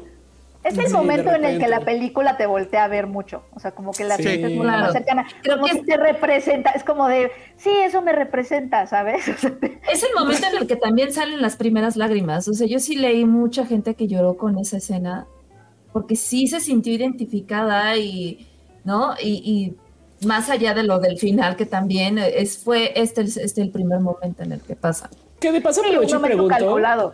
Aprovecho y Sí. pregunto, em, siento yo que es que, claro, por supuesto, se está hablando mucho de cómo las morras vimos la peli, cómo nos sentimos con, y por supuesto que hay que hablar de eso porque esa es no la temática. Pero siento yo que también hay un bajita la mano. Em, a ver, cuando llego a mi comedia, a mí me gusta dejar en claro que cuando yo voy a hablar de vatos, yo estoy hablando de vatos pendejos, cis, hetero, raciclasistas, y siempre hago el chiste de o Claro. si- como eso en sus siglas en inglés quiere decir FIFAs. Nada en contra de ser FIFAs, pero me entienden, ¿no? O sea, estereotipando Ajá. durísimo Sí, porque es claro. estando. Em, y pues nomás por decir, güey, es que hay un tema y que tenemos que una conversación que tenemos que tener acerca de qué desarma eh, la masculinidad tóxica cuando lo es, ¿no? Y una de estas es, hay un gran problema con no más el cómo es muy difícil, eh, así como existen los espacios de la sororidad, em, la hermandad no se presenta mucho. Entonces yo siempre doy el ejemplo de güey, eh, eh, no es muy normal que un vato corte y quiera ir a llorar y comer helado y contarle a su amigo. no me explico. A veces en el bar, o sea, pasa, no? O sea, hay gente que sí, pero pues como esto no pasa, entonces hay muchos espacios insulares y por ejemplo, los vatos trans acá rato hablan de que a medida que se inscriben en la masculinidad, em, comienzan a beber como una como desconexión social durísima, que es parte de lo que lleva a que algunas personas entre la toxicidad. Es un chingo de contexto para lo que voy a decir. Siento yo que la peli también está como diciendo, miren, vatos. Si encontráramos esos espacios para que convivan entre hombres como se convive en la sororidad y lo muestra por medio del baile, no estarían en guerra. Y yo no sé si es una lectura que le di yo no, me encanta. O sea, como que yo, yo siento que ahí también está diciendo y así se desprograman los vatos. O bueno, la toxicidad masculina tóxica, no los vatos. No, Tiene muchísimo sentido lo que estás diciendo porque tal cual eso es lo que sucede con esa secuencia, ¿no? Empieza, la, película empieza a parodiar este instinto bélico muy masculino, ¿no? En donde están ah, muy 300, que, que, también es una película de culto de la masculinidad. Y terminan bailando y terminan como en coreografía. en coreografía juntos y medio en abrazo, ¿no? Un poco fraterno. Este, Pero me gustaría preguntar si, si, ustedes, chavales, lo leyeron así. Me explico. O sea, como que también me interesa más bien ver del otro lado como, como eh, cómo la leyeron de allá, no? Porque, pues, por supuesto que los vatos antiderechos van a les va a saltar todo, no? Ah, una mujer le habla a un hombre. Uy, no, no, cómo es posible, no? Pero ustedes no están. Son anti hombres. yo tengo curiosidad de, cómo para, la vieron. Para, mí, la lectura efectivamente fue esa. Eh, a mí, la verdad es que, o sea, hay muchos vatos enojados. O sea, hay muchos hombres auténticamente enojados con la película. Y a mí me hubiera tal vez enojado si todo el discurso hubiera sido regañón, que eso es algo que yo puse en, mi texto. O sea, lo que me, una de las cosas que me gusta de la película es que no es regañona. O sea, algunos dicen que este, que el, monólogo, y por eso yo este, preguntaba, em, que, era justamente, o sea, muy preachy, ¿no? Pero yo no tengo, a, mí no me pareció que fuera eso, a mí me pareció que ese es el momento justamente donde se hermanan con, la película, y creo que todos, o sea, creo que yo también, aunque pues ese discurso no era para mí, pero el, el el decir si es cierto, ¿no? Que eso creo que mm. sí me pasó, es, es, innegable. Este, pero sí, o sea, sí, sí, sí leo eso y yo creo que sí existe, ¿no? O sea, yo sí he tenido, o sea, no, no, no lloramos con, con el, lado a lado y viendo Sense and Sensibility. Nos vamos a echar una mm. cerveza y decimos, ¿no? O sea, tenemos nuestra versión de eso, pero sí existe, yo lo he tenido. Es más, yo lo he tenido con el señor este de acá arriba. Entonces, y también con este, amigas más, ¿no? Y también a veces, ajá, también hombres, o sea, nosotros hombres con, amigas. En ese sentido, creo que sí, la película ya habla para todos. Mi único tema, creo, y, y sí, ya no me acuerdo si te lo dije a ti, Ale, o a quién se lo dije, pero sí me quedé pensando, la película es muy inclusiva con las mujeres, sobre todo en cuestiones de físico, ¿no? Hay, este, pues está la Barbie gordita, la Barbie que usa silla de ruedas, etcétera. Pero en los hombres, Mm. Todos están increíblemente buenos, excepto uno mm. que no necesariamente está gordo, pero digamos que no se le ve mamado y nunca se quita la camisa. Es uno nada más. O sea, porque, en la historia del, pues. porque en la historia del muñeco nunca, o sea, nunca se ha hecho por incluir otros cuerpos en Ken, ¿no? Obviamente. Ah, porque Barbie no va a andar con un gordo, pues es Barbie, ¿no? Claro. Entonces, ahí hay otra cosa que en el futuro, pues se tendrá que agregar. Yo no lo, o sea, lo digo como algo que noté, no, no que pese a la película en sí. No, claro, pero sí te hace pensar, claro, es un muñeco que nunca le interesó que, que los que, todos los hombres se vean representados porque sí, eso nadie, nadie lo pedía, ¿no? Y ya. Sí, pues también supongo que ahí también hay comentario porque es un muñeco, digo, así como pues por supuesto que no la no puede escribir mujer, no, esto es un muñeco según la visión de una persona que no está dimensionando el espacio masculino. ¿Me explico? ¿No? Sí, sí, sí, eh, hay, un comentario también por encima de que, hay que tener. Ahora, también el comentario de Barbie es, güey, es nuestro espacio de morras, dejen. No, yo me voy a inventar los hombres como me los quiero inventar. Pero este del otro lado, por eso me interesa tanto el ver cómo eh, los vatos evidentemente no tóxicos, gente amorosa y chía como ustedes, cómo la vieron, no? Porque del lado de morras, pues eh, podemos hablar largo y tendido, pero a fin de cuentas, parte del tema aquí es la conversación del otro lado. A veces no se escucha mucho, no? Y de hecho, hubo también como todas estas críticas de que nosotros como hombres no podíamos, teníamos derecho a hablar de Barbie. Oh, no sé si vieron esos comentarios Ah, sí. también, que fue así bueno, "Güey, sí. ¿qué tal diablo? O sea, Sí. ahora resulta que no puedes hablar de ningún producto audiovisual creado perfectamente para las masas. O sea, es completamente absurdo. Entonces, eso a mí, la verdad, yo porque saben que ya Twitter me da toda la, la roña del mundo, Sí. me iba a poner a discutir. Dije, güey, no vale ni No. la pena hacer eso. ¿A Pero poco? sobre todo fue lo que platicamos en su momento con, con toda esta parte de redes. de, Güey, limitan muchísimo a la gente que quiere dar una opinión y creo que ese no es el mensaje tampoco de una película que eh, por comentarios, porque por ejemplo ahorita que está preguntando eso, yo también he preguntado mucho a mi equipo joven, o sea, el equipo joven que yo tengo en, en la revista, pues sí, son chicas menores de 26 años la mayoría, y sí preguntarles de su punto de vista qué habían sentido con Barbie, ¿no? Y, ah, y algo como común, común fue como, bueno, como un comentario común, fue eso, que realmente era como un reflejo de lo que estaban sintiendo en el día a día, en muchos aspectos, tanto personales, profesionales, y la forma un poco sutil con que lo habían, lo habían dicho, ¿no? Algunas me dijeron que sí, bien el monólogo, que sí hubo gente que lloró, y otras a lo mejor un poco más incisivas fue así de, güey, pues sí sentimos que fue ese momento en el cual fue así como, oh, ok, ya entendimos para dónde va la película, que sí fue como demasiado como in your face. A mí en particular el monólogo me gustó, pero mío es como por algo un poquito más como cinematográfico, ¿no? Porque ya era como esa parte de muchas, muchas películas, de muchos clichés, reunidos en un momento que a lo mejor, como preguntaba hace rato Felia, ¿cómo lo vemos desde este punto de vista completamente privilegiado masculino? Es algo que a lo mejor lo, lo habías escuchado, lo habías sentido, tú mismo como hombre lo habías dicho, pensado, pero nadie te lo había puesto como directamente en tu rostro. Y creo que el primer paso para cambiar las cosas o afrontarlas es el conocimiento, porque si no lo sabes, si no lo estás viendo, no lo estás escuchando, probablemente sigues como con la vista nublada, ¿no? O estás completamente ciego ante diferentes circunstancias. Y creo que eso fue a mí lo que me gustó mucho de la película. Me gustó mucho esta dualidad que ocurre, porque no todo está centrado 100% en desde la perspectiva de Barbie. También es como, a ver, tú cabrón, ponte en un papel o en un lugar que durante siglos y siglos y siglos la mujer tenía eso, ¿no? Que era como el objeto del deseo, era como la damsel in distress, era la persona que motivaba al personaje a hacer algo. Y creo que eso también fue algo que, estoy hablando 100% a un nivel cinematográfico, a un nivel artístico, no lo habíamos presentado desde esa forma. Y creo que eso fue completamente relevante, fue algo que, insisto, no se había visto desde esa perspectiva. Y, y creo que es un tema que desde el momento uno lo dijimos, ¿para quién va dirigida esta película? O sea, ¿qué va a pasar cuando un niño la vaya a ver? ¿Qué va a pasar cuando una niña la vaya a ver? Y creo que todos los comentarios fueron resueltos, entre muchas comillas, obviamente, cuando los papás así completamente del siglo XVI hablaban sobre la película en redes, ¿no? De mi, mi Claro. hija pensó esto, mi hija dijo esto, güey.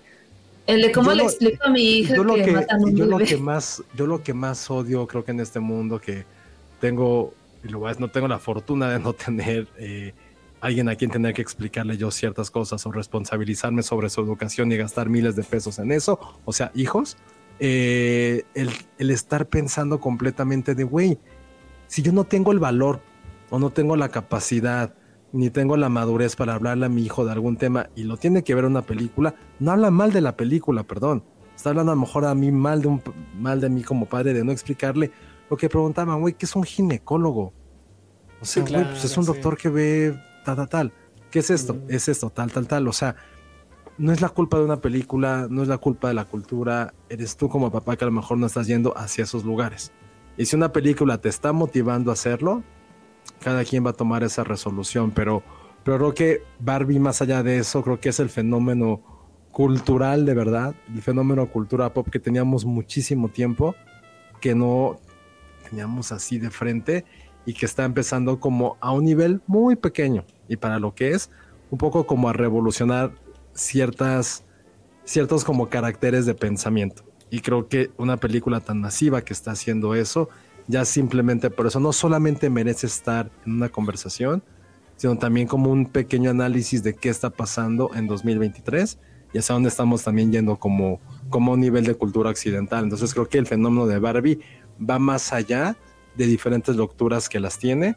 Es realmente llegó en un punto preciso donde ya así ya pasó pandemia, la gente según íbamos a cambiar en X o para Y, para mejor, para peor. Y nos está dando cuenta que esta película a lo mejor puede haber salido hace 10 años y va siendo la misma cosa. No hemos podido evolucionar cuando realmente hubo una pandemia que en teoría nos iba a hacer como mejores seres humanos y para bien o para mal, seguimos sumergidos en estos miedos tan, tan, tan absurdos.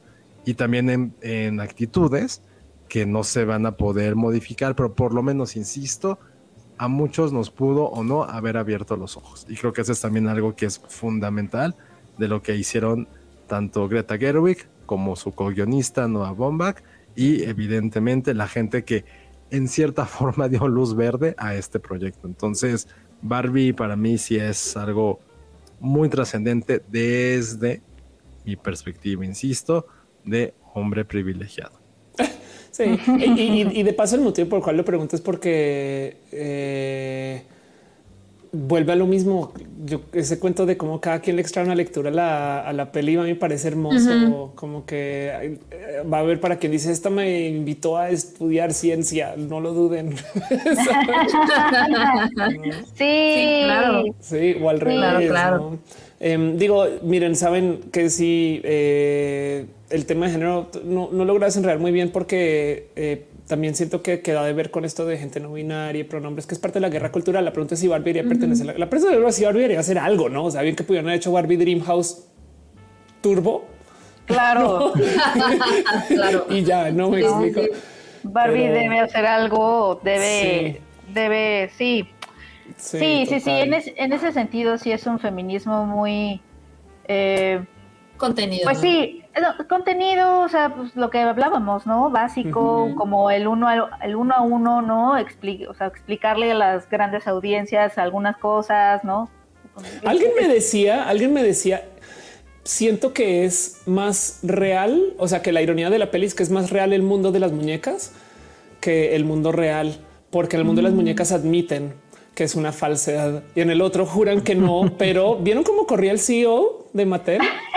¿no? Y todo la, ajá, y como que toda la escena era muy, era muy fake. Eh, entonces como que un poco de, vea como el mundo real no saben. Y, entonces hay todo tipo de raras pistas hacia eso también. Eh, hay un cuento de cuando están las morras en la escuela que llega Barbie a saludar. Ay, hola, ¿cómo se llama la chiquita? No, tú eres em, alguien se percató que las amigas todas tienen nombres de Bratz. Ay, no. No, ¿en serio? ¿Qué nivel de observación? Fue una mega observación. Aplausos. Son las brats. Entonces, entonces hay un cuento como de a lo mejor el mundo real no es necesariamente el mundo real, no? Y entonces es un, un meta comentario muy cabrón de wow, el verdadero dollhouse es afuera y no adentro, no? Como que en fin. Como wow, que. Me encantan todas esas lecturas y que todas quepan en la película, me parece. Sí. Es una película de Barbie. es una película, es una, de muñecos y estamos aquí hablando de el mundo dentro del mundo y la ficción dentro de la ficción. Y, o sea, sí me encanta. sí, yo todo lo que espero es que el próximo golpe filosófico profundo que me haga dudar de quién soy, por qué vivo, no venga de, no sé, Barney. Me explico. No venga de o de Polly Pocket. Va a venir de Polly Pocket. Ay, Polly Pocket. ¿Qué tan grande o pequeño eres en el mundo? No saben claro. que se me quedó, que se me quedó un montón, esta pequeña broma, porque obviamente cada broma estaba dirigida como a a, ya sabes, como a defenderse de, críticas o de, o de las mismas reflexiones que tuvo Greta Gerwig sobre Barbie, etcétera. Eh, a mí uno de los detalles que me gustó mucho, que siento que sí es un picotazo interesante, es eh, la broma de que las Barbies piensan que porque hay muñecas de todo tipo, ya se resolvió el feminismo, ¿no? Ah, sí, claro, sí, claro. Yo, lo, sentí como un picotazo también al propio Hollywood, o sea, como que cuántas veces vemos estas películas que te venden como protagonizadas por mujeres y por, mujeres negras, este, asiáticas. y ya por eso todo está solucionado. No, es la mentira de Black Panther, ¿no? Que solucionó el racismo, este, o sea, como que todas estas cosas que te plantea el cine industrial, Hollywood, etcétera, o las mismas marcas, ¿no? Que porque ya sacaron su, su colección de tenis rosas, el feminismo ganó. Este, e, es esta mentalidad de, de de porque yo ya tengo una protagonista mujer que patea traseros, etcétera, ya se soluciona el feminismo mundial. Sí. Creo que es, algo, es una mentalidad que tenemos mucho, este, nosotros como consumidores, las marcas, ¿no? A la hora de que consumes feminismo, que te vuelves feminista porque compraste ciertos tenis, porque, sea, como que eh, lo sentí como un picotazo a esa mentalidad de sí, claro. Yo pensé que la película iba a ser, eh, o sea, profunda, pero no tanto, mejor dicho. O sea, yo asumí que se iba a tratar acerca de wow, salen de la casa las muñecas y entonces es esta gran analogía acerca de cómo la gente muy privilegiada descubre que es privilegiada cuando va al mundo de verdad.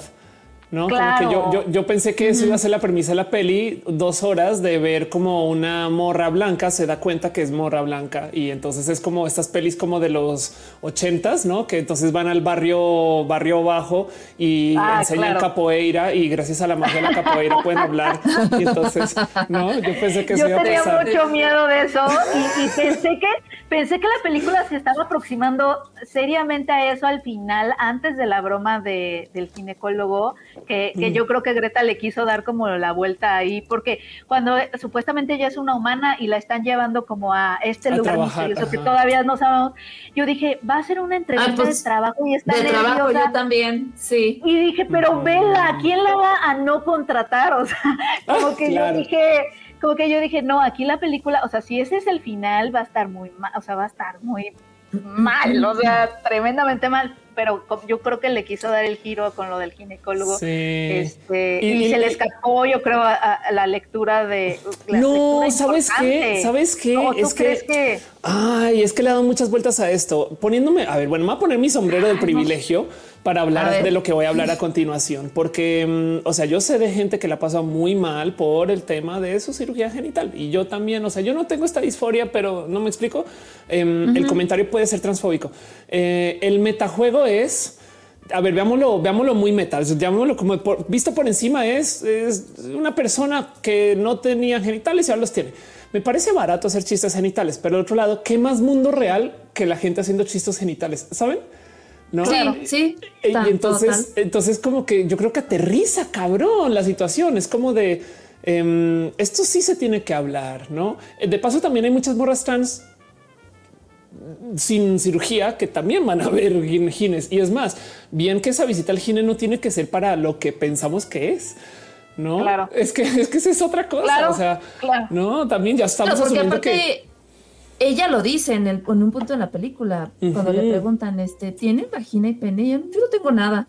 o sea, ni siquiera sabe que tiene, ¿no? Entonces también es como esta lectura de, a ver, voy a ver con un ginecólogo porque pues no sé qué soy, no sé qué tengo, ¿no? y entonces es un comentario súper listo porque nos pone, o sea, porque no, no lo cimenta. Es que bien que pudo haber, porque entonces ah, yo pensé, wow, será que a lo mejor lo que quiere decir es que las mujeres de verdad son las que se embarazan, no? Pero quién dijo que a eso fue? Saben? Entonces, no sabemos. Más bien tú no estás leyendo así o qué estás leyendo ahí o qué. Y me atrevo a decir que por eso también en parte es que era tan importante tener una Barbie muy presente que fuera una morra trans.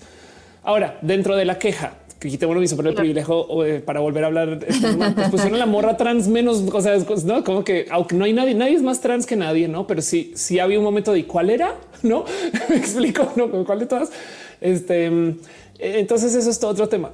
Pero el punto es que eh, justo eh, dice Lulu Barbie es trans porque va al gine a hacerse una, no? Exacto. Entonces yo creo que ese cierre fue genial. Eh, a mí me cayó como un balde de fría porque me recordó el discurso de odio pero también de paso, literal, me aterrizó en la realidad. Y eso fue lo que me sacó del pedo, porque fue un de wow. O sea, esto es un polo a tierra muy cabrón, muy frío, Greta, no como si tuvo un momento de yo no esperaba esto en una película de muñecas, güey. Totalmente. Sí te golpea, sí te golpea. Claro. Sí, claro. Sí, el golpe del fue un golpe de realidad en una película donde te está diciendo ahora estamos en el mundo real. No, no golpe muy astuto, porque te digo que yo yo dije, híjole, si es una entrevista de trabajo, siento que aquí se va a desarrollar el asunto. muy barato. Y esto, esto nos conectaría con, con una pregunta que, o sea, yo supongo va a suceder porque cuántos millones va a ser, no, no, o sea, aunque se acerque o no rebase a Mario, va a ser muchos millones. Eso quiere decir en Hollywood, sí o sí, secuela. Remake, Sí. No, secuela, Sí. secuela. secuela. No, secuela, remake. Ah, no. ¿De qué ustedes? Perdón, ¿De qué perdón, harían? ya, Sí. ya. ¿Ustedes creen que todavía No, funcionaría secuela. una secuela? Claro que sí. Sería, Seguro ¿qué- van a ver, puede espacio. salir la Ken, va a ser la de Ken. Ajá. Ok. A ver, Vamos a ver ahora hablar de la historia de Ken y cómo Ken, como un hombre este, amante de los caballos, se transformó y entendió por fin eh, el papel de la mujer, ¿no? Y que también tú, que fuiste creado como un muñequito perfecto, no dependes también de una mujer para ser feliz y que tu felicidad no recae en hacer feliz a una mujer, ¿no? Porque también es eso, o sea, no soy nadie si no hago feliz a mi, a mi mujer, porque yo soy un macho y este, y ese es mi único papel. Se ¿no? queda abierto a esa, ese fin. Se queda ese- abierta a eso. Dicen en el la eso. historia de Alan. Sí, es, como La historia de. Alan. ¿Cómo, cómo se llamaba este personaje también que era el Alan de Club de Cuervos?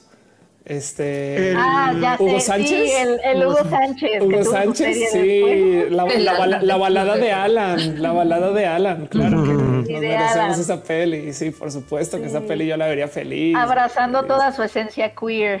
Ajá. Ahora, sí, claro. porque es, es, es curioso que al final, o sea, bueno, a- antes del final final, pues, pero prácticamente el último tercio de la película, Ryan Gosling la roba completa, ¿no? O sea, sí Mm. se vuelve la película de Ken en, en- en cierta forma. Y Sí. eso creo que va a provocar otro escándalo, porque yo no sé, o sea, él a mí me parece que sí debería estar nominado al Oscar.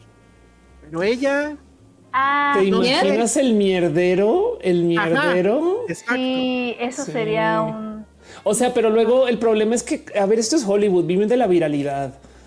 Me explico. Wendy no puede ganar la casa de los famosos porque la quieren.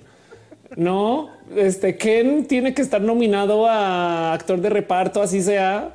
Este, no, como que yo lo veo Sí. venir y va a ser viral y se va a hablar más y va a vender la peli más y van a decir it's business is business. There's no business like show business. No me explico. No sé. Claro. Pero yo, Sí. pero yo les pregunto, ¿sí o no?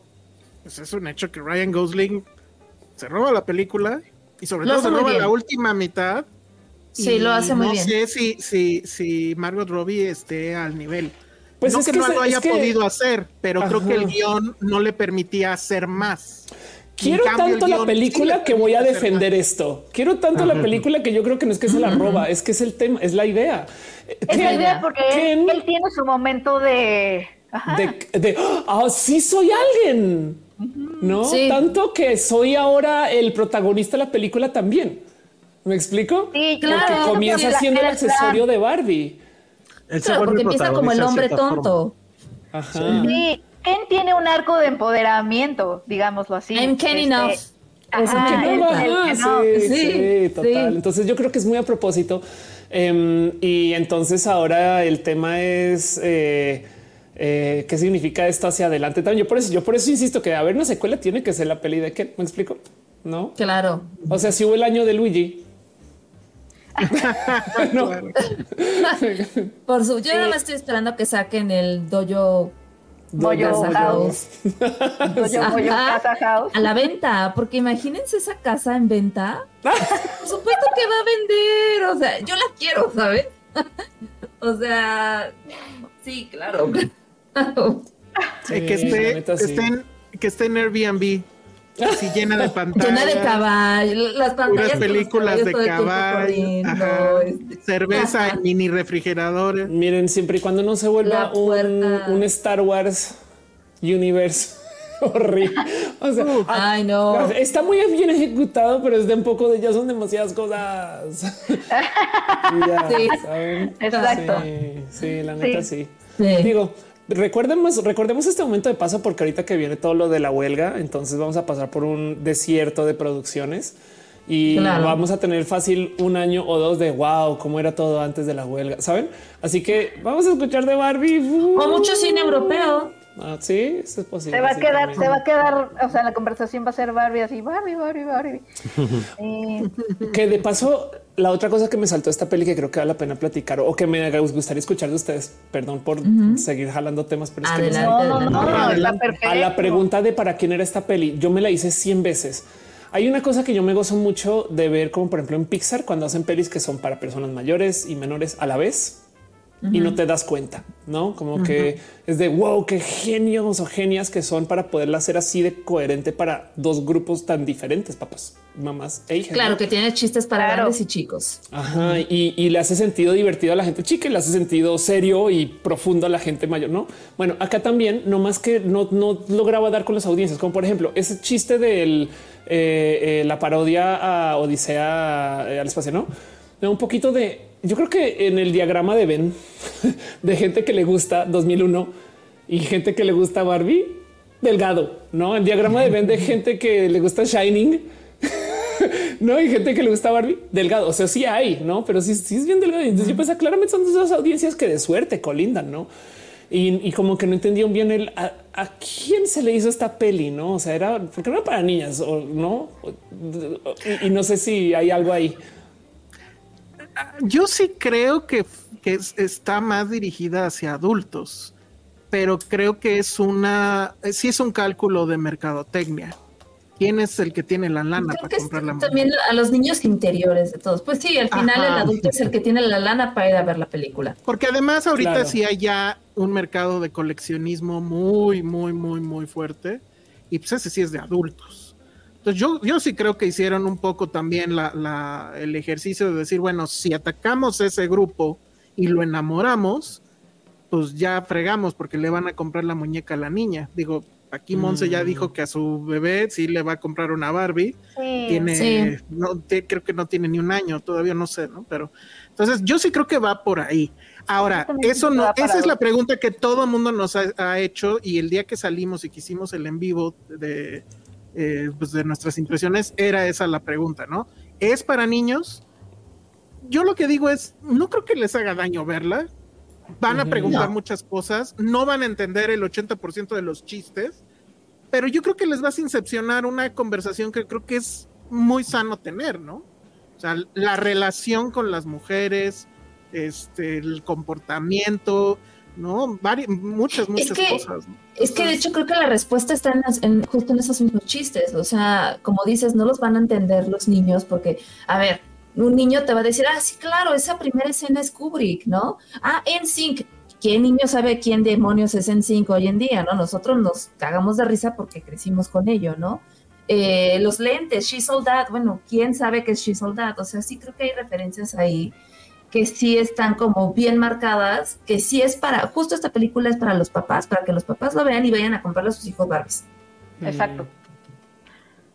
Y ahí vive el capitalismo. Sí, ahí, ahí, ahí estás creo. llegando, llegando por múltiples, o sea, si estás comprando juguetes, estás viendo la película, si estás como llegando a toda la casa, pues.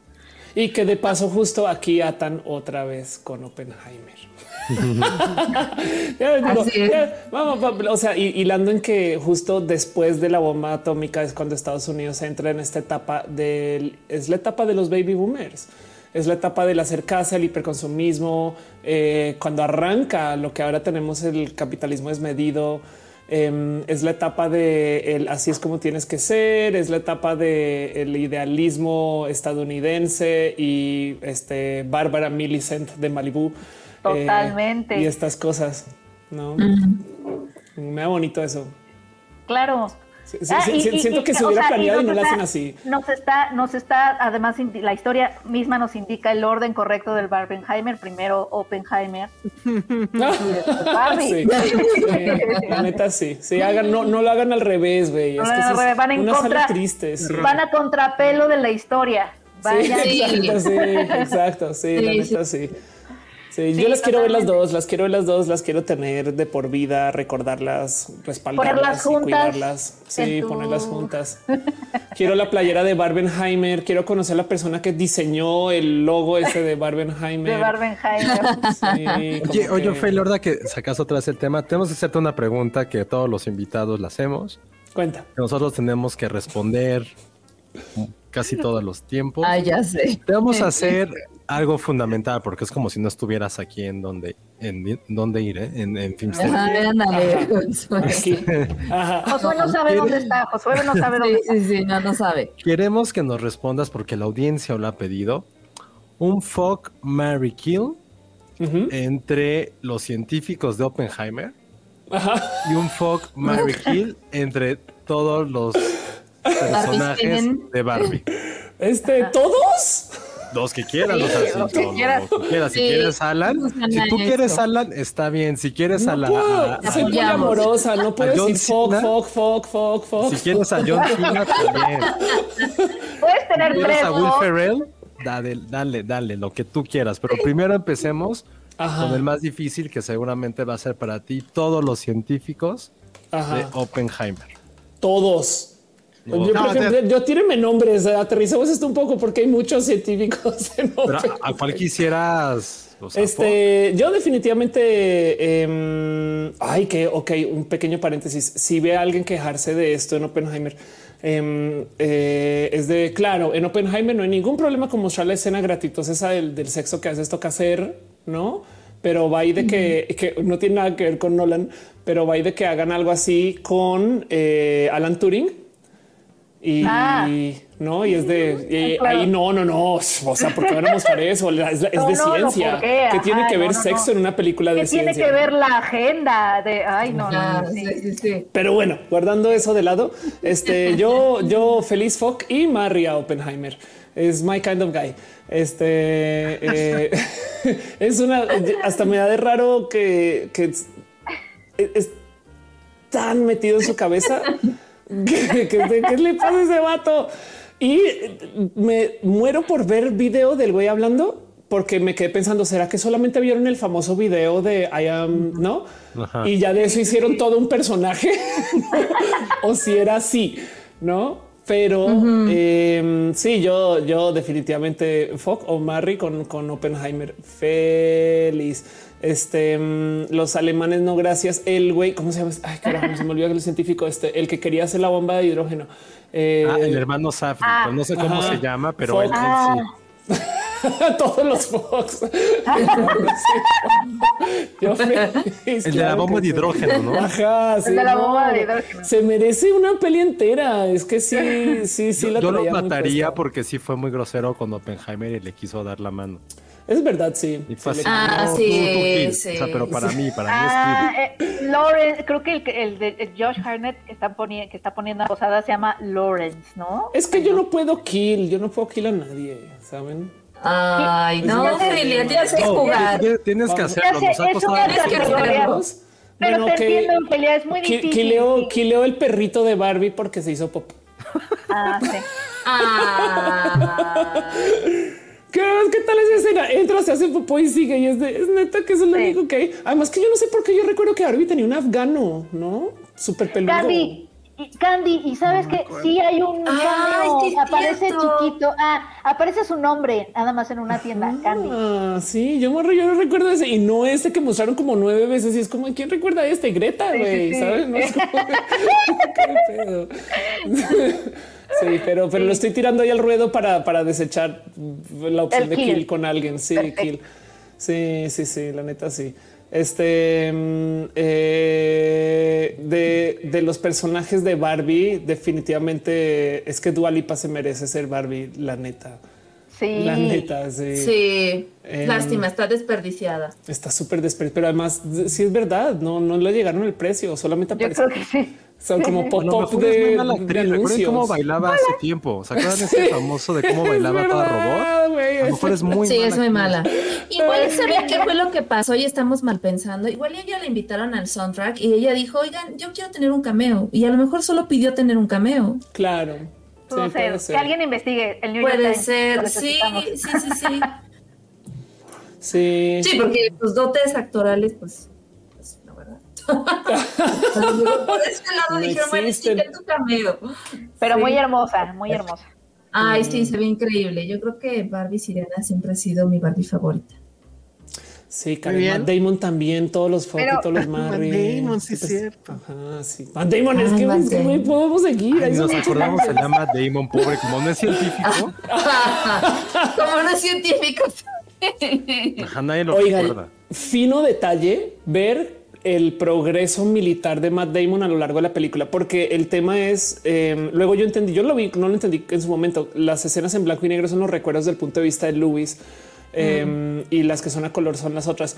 Y como la película está en desorden, hay un buen de descontinuidad. El, eh, el ancla es Matt Damon y te das cuenta, ojo aquí, por su rango Sí. militar en su momento. Y, y viendo la película es un momento de wow, ya es. Y después fue, o sea, como que, eh, pero toca saber de eso, no? Claro, Claro. Ajá, me- Sí, pero, sí, sí, pero eso está bueno. finísimo Todo, todo detalle. su- vimos, lo vi- vimos evolu- evolucionar su carrera. Pero lo que más me gocé fue cómo se guardaba la corbatita en la camisa. Ah, sí, sí, sí. ¿Qué pedo con este vato, güey? Como de Godín cuando va a Sí. comer en la calle. Eso, para ensuciarse, Así claro. mero, así mero, tal cual, tal cual, sí, total. Este, Pero bueno. Kill- voy, voy a leer, Kill- quiero leer este comentario nada más para cumplir con otro de nuestros tropos de siempre. Dice Polly Bridges, qué cool que las nuevas generaciones crezcan con películas como Turning Red y Barbie. Turning total. Nunca perdemos oportunidad para hablar de Turning Red. Nunca. que sigue siendo una de nuestras películas cool. favoritas. Sí. Sí. es un peliculón, un peliculón ignorado por este los vatos cis pendejos. fifas. Totalmente. Sí. Turning Red. Sí, sí, Sí. también, que no la, no, ¿no viste también que salieron un buen de críticas de, es que no se entiende, es que es demasiado específica, es que... No me acuerdo. Dice, pues Ay, hablemos de Turning Red. leí Que sexualizaban a la niña porque al final sale con colita y orejitas y que Ah, es como claro, un que decía que plug, tenían y no sé ¿no? qué, ajá, este, sí, Y sí. que, era de- y- y que era una experiencia Bueno. demasiado específica que no podían entender muchos, o sea, la de ser niña. Exacto. Ajá, total. Pero, pero sucede entonces 20 años después de la quinta prueba nuclear de. Ok, ya. no, ya Kill, De hecho, Kill un a todos los vatos que no entienden nada. Sí, la neta, sí. Kill a los vatos que no, que... Kill a los vatos. Ajá. Ajá, Kill a los papás que no quieren explicarle a sus hijos que es un ginecólogo. Anda. Ajá. Sí, total, También. total. Sí, la neta, sí. Y al de Oppenheimer solamente mata, kill a, Iron Man por chillón y vengativo. La venganza no es buena, amigo. No. no siempre. Oye, Ofelia, ¿ya dijo sus Fox y Marys de Barbie? no, No, no has dicho. Todas. este, mm, ¿saben qué? Eh, todas las Barbies negras, güey, estaban wow, pero wow, ¿no? O sea, es Isa, más. Issa Rae, ay no, sí. Ah, me- sí. La que a la otra gana... Barbie. Miren, si existe un bingo, un bingo de la viralidad, cosas que toca hacer una película para que se vuelva viral, este Barbie le tachó todas, excepto tener no a una Barbie negra. Me explico Fue como que hacer un, un sirenitazo. Me explico. Ajá, claro, Este, claro. ¿no? Claro. Pero, pero estuvo ahí y si tuvo un momento de esta gente. O sea, esto es- está muy cucú. Este pedo es como, como que sí son Barbies, no? Sí, o sea, están hermosas, sí. Sí, la neta, neta, sí. Y, Sí, em, increíble. Sí, caray. Em, definitivamente Qué Harry Neff. difícil. Ja- Sí, exacto. Harry Neff, este, eh, todos los Marris más que Fock. Em, y, y las Barbies en general, todas las de eh, las de la Corte Suprema. Ay, ¿saben cuál me gocé mucho, mucho, mucho? La que está argumentando cuando muestran la escena de la Corte Suprema. Ah, claro. Como, Ajá. ajá. Barbie, Barbie hiperverbal. Sí, Barbie verbal. Ajá, Me sí, encanta. güey, sí, sí, Marry total, absoluto Marry total. Sí, claro que sí. Que está argumentando, ajá, eh, Ajá. como su sentir pensar vale y no la hace menos. Es que hay detalles tan bonitos de. mm, miren, esto es algo de, de guion también. Eh, hay algo ahí de la comunicación woke y de aquí también en parte que yo digo que esta peli, donde por ejemplo, mm, cuando las cosas pasan mal, entonces en un, en un guion que busca una confrontación básica, lo que diría es eh, estoy furioso, no o furiosa, lo que sea.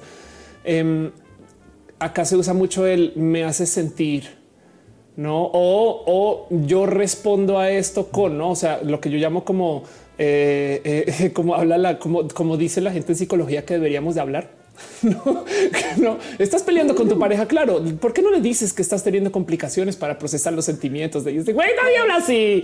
Nadie habla así. Desde el Sí, yo sí, siento, no, no. yo percibo. Exacto, sí, ajá, total.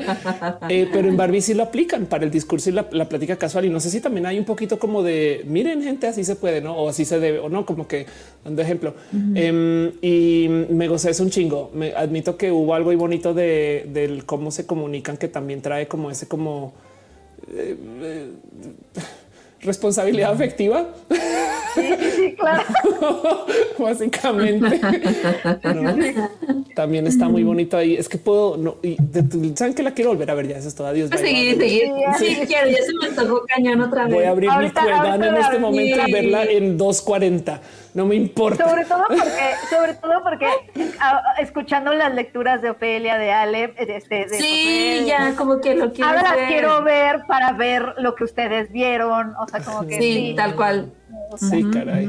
Yo quiero ver Turning Red otra vez. Ay, Ay, sí. siempre. Es, es Siempre hay que ver increíble cómo se cuela y se inserta en cada conversación que tenemos Turning Red. Sí, es muy. Es, Y nos sí, marcó de por vida Turning Red. Es una hazaña. Es el turning red verso. Sí. Por eso estoy aquí, porque llamo la de- roja. deberíamos de justamente. Te engañamos y vamos a hablar de Turning Red, Ofelia. Exacto. Sí. Oigan, no bien. quiero ser el, el, el aguafiestas, pero ya llegamos a las dos horas Sí. y media. Ahora sí. Ahora Pero, sí. Perdónanos. rica la charla. Sí, sí, sí, sí, sí. Pues este, muchas gracias por invitar, de verdad. Qué bonito espacio. No, qué placer. Ay, esta es tu Ofelia. casa, Ofelia. Siempre que quieras, siempre nosotros Oye, y yo casi, casi saco como mi, mi cuaderno de notas así, escuchando a Ofelia a- a, este, contarnos tantas cosas que nunca aprendí de nuevo en la escuela. Y yo así de claro, porque ella está tomando. Yo voy a volver a escuchar el podcast. Yo lo voy a volver a Casi tomando escuchar. notas. Sí. Mu- Muchas gracias por eso, Ofelia. Muchas gracias por tus, todos tus insights tan valiosos. Por tu sabiduría. Gracias por todo. Vean- vean Gracias. las dos, sí, gracias. Es más, en estas dos horas y media pudieron haber visto Barbie y vieron esto. Exactamente. Exacto. Gracias. Gracias por, gracias por eso, amigos, que nos escucharon las dos horas y media, este, por estar aquí. Ay, ¿Pudieron? sí. haber casi visto Oppenheimer, imagínense. Casi. Ajá, sí, Casi. neta, sí, sí, casi que sí. Sí. Casi. Oigan, si, si vayan a ver Oppenheimer ya, porque el tema del cómo suena, a menos que tengan un sound system mamalón en casa y eso Ah. toca en cine. Me explico. Y eso es, eso, es cruel- eso es crueldad de Nolan. Pero, pero recuérdenla por porque si hay algo ahí de es que hay un hay una palabra para eso es, es- es como el los subbajos, algo así es es el algo que en las en las fiestas los DJs pesadones lo, lo ocupan así para que sientas el ritmo, no hay, Ah. o sea, es- eso es importante y por lo general como el consenso es no abusar de esto. Nolan abusa. Entonces em, es una sensación bonita y solo se va a dar ahorita y por allá en 40 años cuando hagan otra vez el cuando como cuando Cinepolis o Cinemex volvió a traer Volver al futuro. em, Este hasta entonces vamos a poderlo volver a ver. Vayan a verlo y, y luego cuando salgan en depresión vean Barbie. A lo mejor por eso salieron al tiempo. Si es que antes Claro. no cae una bomba nuclear. Se necesitaban Pero- una otra. No, esa. No. Sí, yo, No, yo salgo de esta conversación muy grim and gritty. Este, bueno, pues muy bien. Eh, muchas gracias, Ofelia, por, por haber aceptado este experimento. La verdad es que eh, Sí. estuvo grandioso, la gente está muy Ay, contenta, sí. tenemos una audiencia alta. Eh, y bueno, pues ya nos vamos. Solamente quiero dar un, un- aviso parroquial nada más que me pidieron. Eh, es eh, cumpleaños de Mar Mondo, que es este pues una fan y amiga de Ay, este Marta programa. preciosa. Su cumpleaños es este fin de semana y sí me encargó mucho, mucho, mucho que le pues la felicitáramos al aire. Ella ahorita está sufriendo en Europa, me parece. En pero Europa, sí, ya se quedó a vivir ahí. Qué envidia. que Felicidades. se quedó a vivir ahí. Mm. Muchas, muchas felicidades, Mar. Y pues nos vamos. eh, pues redes sociales, Ofelia, ¿dónde te puede ver la gente? ¿Dónde te puede encontrar? Ahí Consultar. está. Lo estoy señalando Preguntar. y ahorita en el podcast van a decir qué dijo. Estoy como arroba of course o PHCURC viene de Ofelia. Ofelia se escribe en inglés. Están preguntando en el chat. Ok, un segundo y espero no detonar ahorita nueve horas más de plática, pero es que uno diciendo en el chat, ¿por qué no hablamos de comida? Es no es el momento. Uno, este, eh, dos, están preguntando por qué están poniendo piñas en mi stream y ojo que esto es robado porque viene de las Pixel Beats que de paso les invito a ustedes aquí a que inviten a las Pixel Beats porque por si no las conocen son streamers que hablan de temas de cultura y sobre todo ciencia ficción, son gamers, twitcheras, son bien coolas, quiero un chingo y eh, son requete mega versadas estas morras en el tema de sci-fi, conózcanlas. Y yo en algún momento hice show con ella, sobre todo con Erika Power. Bueno, también con las dos, no, porque pues está Jime. Y en su show, por motivos que nunca he logrado entender, eh, cuando alguien deja brazos financieros, o sea, donativos, se ponen piñas en el chat. Como hicimos el show conmigo, se adoptó también. Yo soy muy fan de las piñas. Entonces es como en vez de aplausos, piñas. Ah, yo no entendía desde hace rato. Yo decía, bueno, piñas porque piñas? Es que no hay nada más bonito que regalar una piña, a menos que estén en Argentina, en cuyo caso no regalen piñas si están en Argentina. Oye, nada más te quería explicar lo de la comida. Lo que pasa es que somos el podcast de cine que siempre termina hablando de comida. Hoy no ah, pasó. Porque gracias a tu presencia y que trajiste aquí cultura y nos elevaste. Bueno, sí se habló de cosas que jamás hubiéramos hablado. Exacto. Entonces, el, podcast? pasado intenté educar a todos, pero no pasó. Ay, Josué. Ay, Josué. Eres, muy mal divulgador de ciencia, Josué. Con, tus tazos, Josué. Con tus tazos. claro. Existían y se los inventó ahorita. Todos los caminos, todos los caminos llegan a Turning Red Velvet. Entendido. muy bien. Ok. Exactamente. Perfecto. Pues muchas gracias. Sí, eh, arroba of course en todas las redes. Ahí nos vemos. Yo hago un stream todos los lunes por si quieren caer. Estoy en muchas plataformas al tiempo y también si no, pues este nos vemos por ahí. Soy muy alta, entonces si me dan follow, nomás díganme porque es raro. Ya, pues, soy comediante, me ocurren cosas raras también. Es que un chingo, qué cool verles. Hay un chingo de gente aquí todavía. Qué bonito. Sí, muchísimas, muchísimas gracias. No, pues muchísimas, muchísimas gracias. Somos tus fans. Eh, arroba Penny Oliva, muchas gracias por estar aquí. Muchísimas gracias, Ofelia. Qué placer hablar contigo de verdad. Y pues aquí seguimos los miércoles, amigos, amigues, amigas. Muy bien. Ale. Y yo estoy como arroba Ale Kazagi. Ofelia, de verdad, qué bonito tenerte aquí, conocerte, platicar contigo y aprender de ti. Qué fregón estuvo. Este y yo también voy a tener un anuncio parroquial. Saludos a Lalo Tena, que es el único de la oficina que nos escucha. y siempre me dice, en el tráfico siempre vengo escuchando Filmsteria. Hablan como dos horas, entonces me lo he hecho como en dos días, tres. Pero bueno, besitos a Lalo. Gracias, Ofelia. somos el podcast que la gente escucha cuando está lavando platos o cosas así. En el tráfico. Con mucho orgullo, la verdad. Muy bien. Josué. Arroba Josué Corro y pues gracias Ofelia, la verdad, este el tema de Glitter a mí sí me dejó pensando mucho desde la vez que, nos, vimos. Y la verdad creo que ha sido de los mejores episodios que hemos tenido. Sin duda alguna en el podium de invitadas que hemos tenido en cualquier lugar. La verdad ha sido algo, una experiencia increíble estas dos horas. La verdad juntar cine con algo que amamos, con diferentes temas que, que hemos tocado aquí es lo que nos hace a nosotros el Filmsteria. Y la verdad, qué gusto que también ya seas parte de, esta familia. La verdad, tiene las puertas abiertas cuando quieras regresar. Y ojalá lo hagas pronto. Y ojalá también conozcas los giratazos. Ese es mi único deseo. que en algo en tu vida, los giratazos que, que nos educaron a todos. Y la verdad, que, qué increíble. Igual hay cuando queramos hacer un crossover, también avísanos.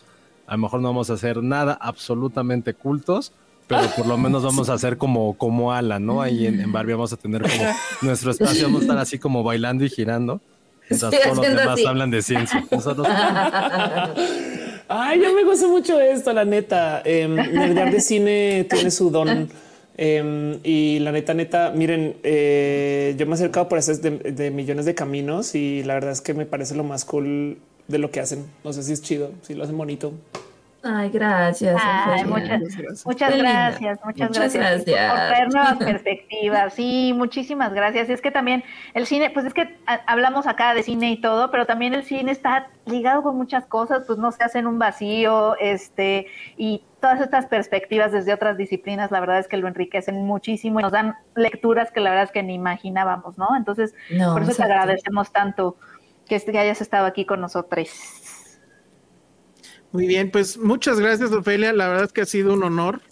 Eh, pues sí, creo que sí, nos, nos educaste muchísimo, nos diste muchos puntos de vista Ah, que no quiero, vol- quiero volver a ver Oppenheimer, ya, pa- ya así como, eh, No, yo sí, sí, Ajá. Claro.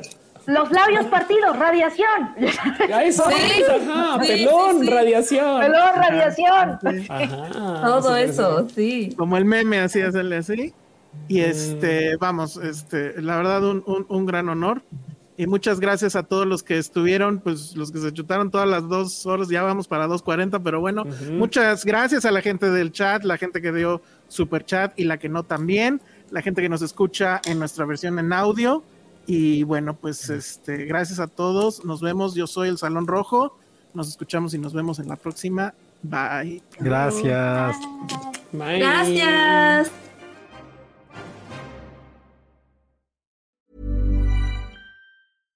How would you like to look five years younger? In a clinical study, people that had volume added with Juvederm Voluma XC in the cheeks perceived themselves as looking five years younger at six months after treatment. Look younger, feel like you. Add volume for lift and contour in the cheeks with Juvederm Voluma XC. Reverse signs of aging by adding volume to smooth laugh lines with Juvederm Volure XC. For important safety information and to find a licensed specialist, visit juvederm.com. That's J U V E D E R M.com. Not for people with severe allergic reactions, allergies to lidocaine, or the proteins used in Juvederm. Common side effects include injection site redness, swelling, pain, tenderness, firmness, lumps, bumps, bruising, discoloration, or itching. There's a risk of unintentional injection into a blood vessel, which can cause vision abnormalities, blindness, stroke, temporary scabs, or scarring. Talk to a licensed specialist to find out if it's right for you.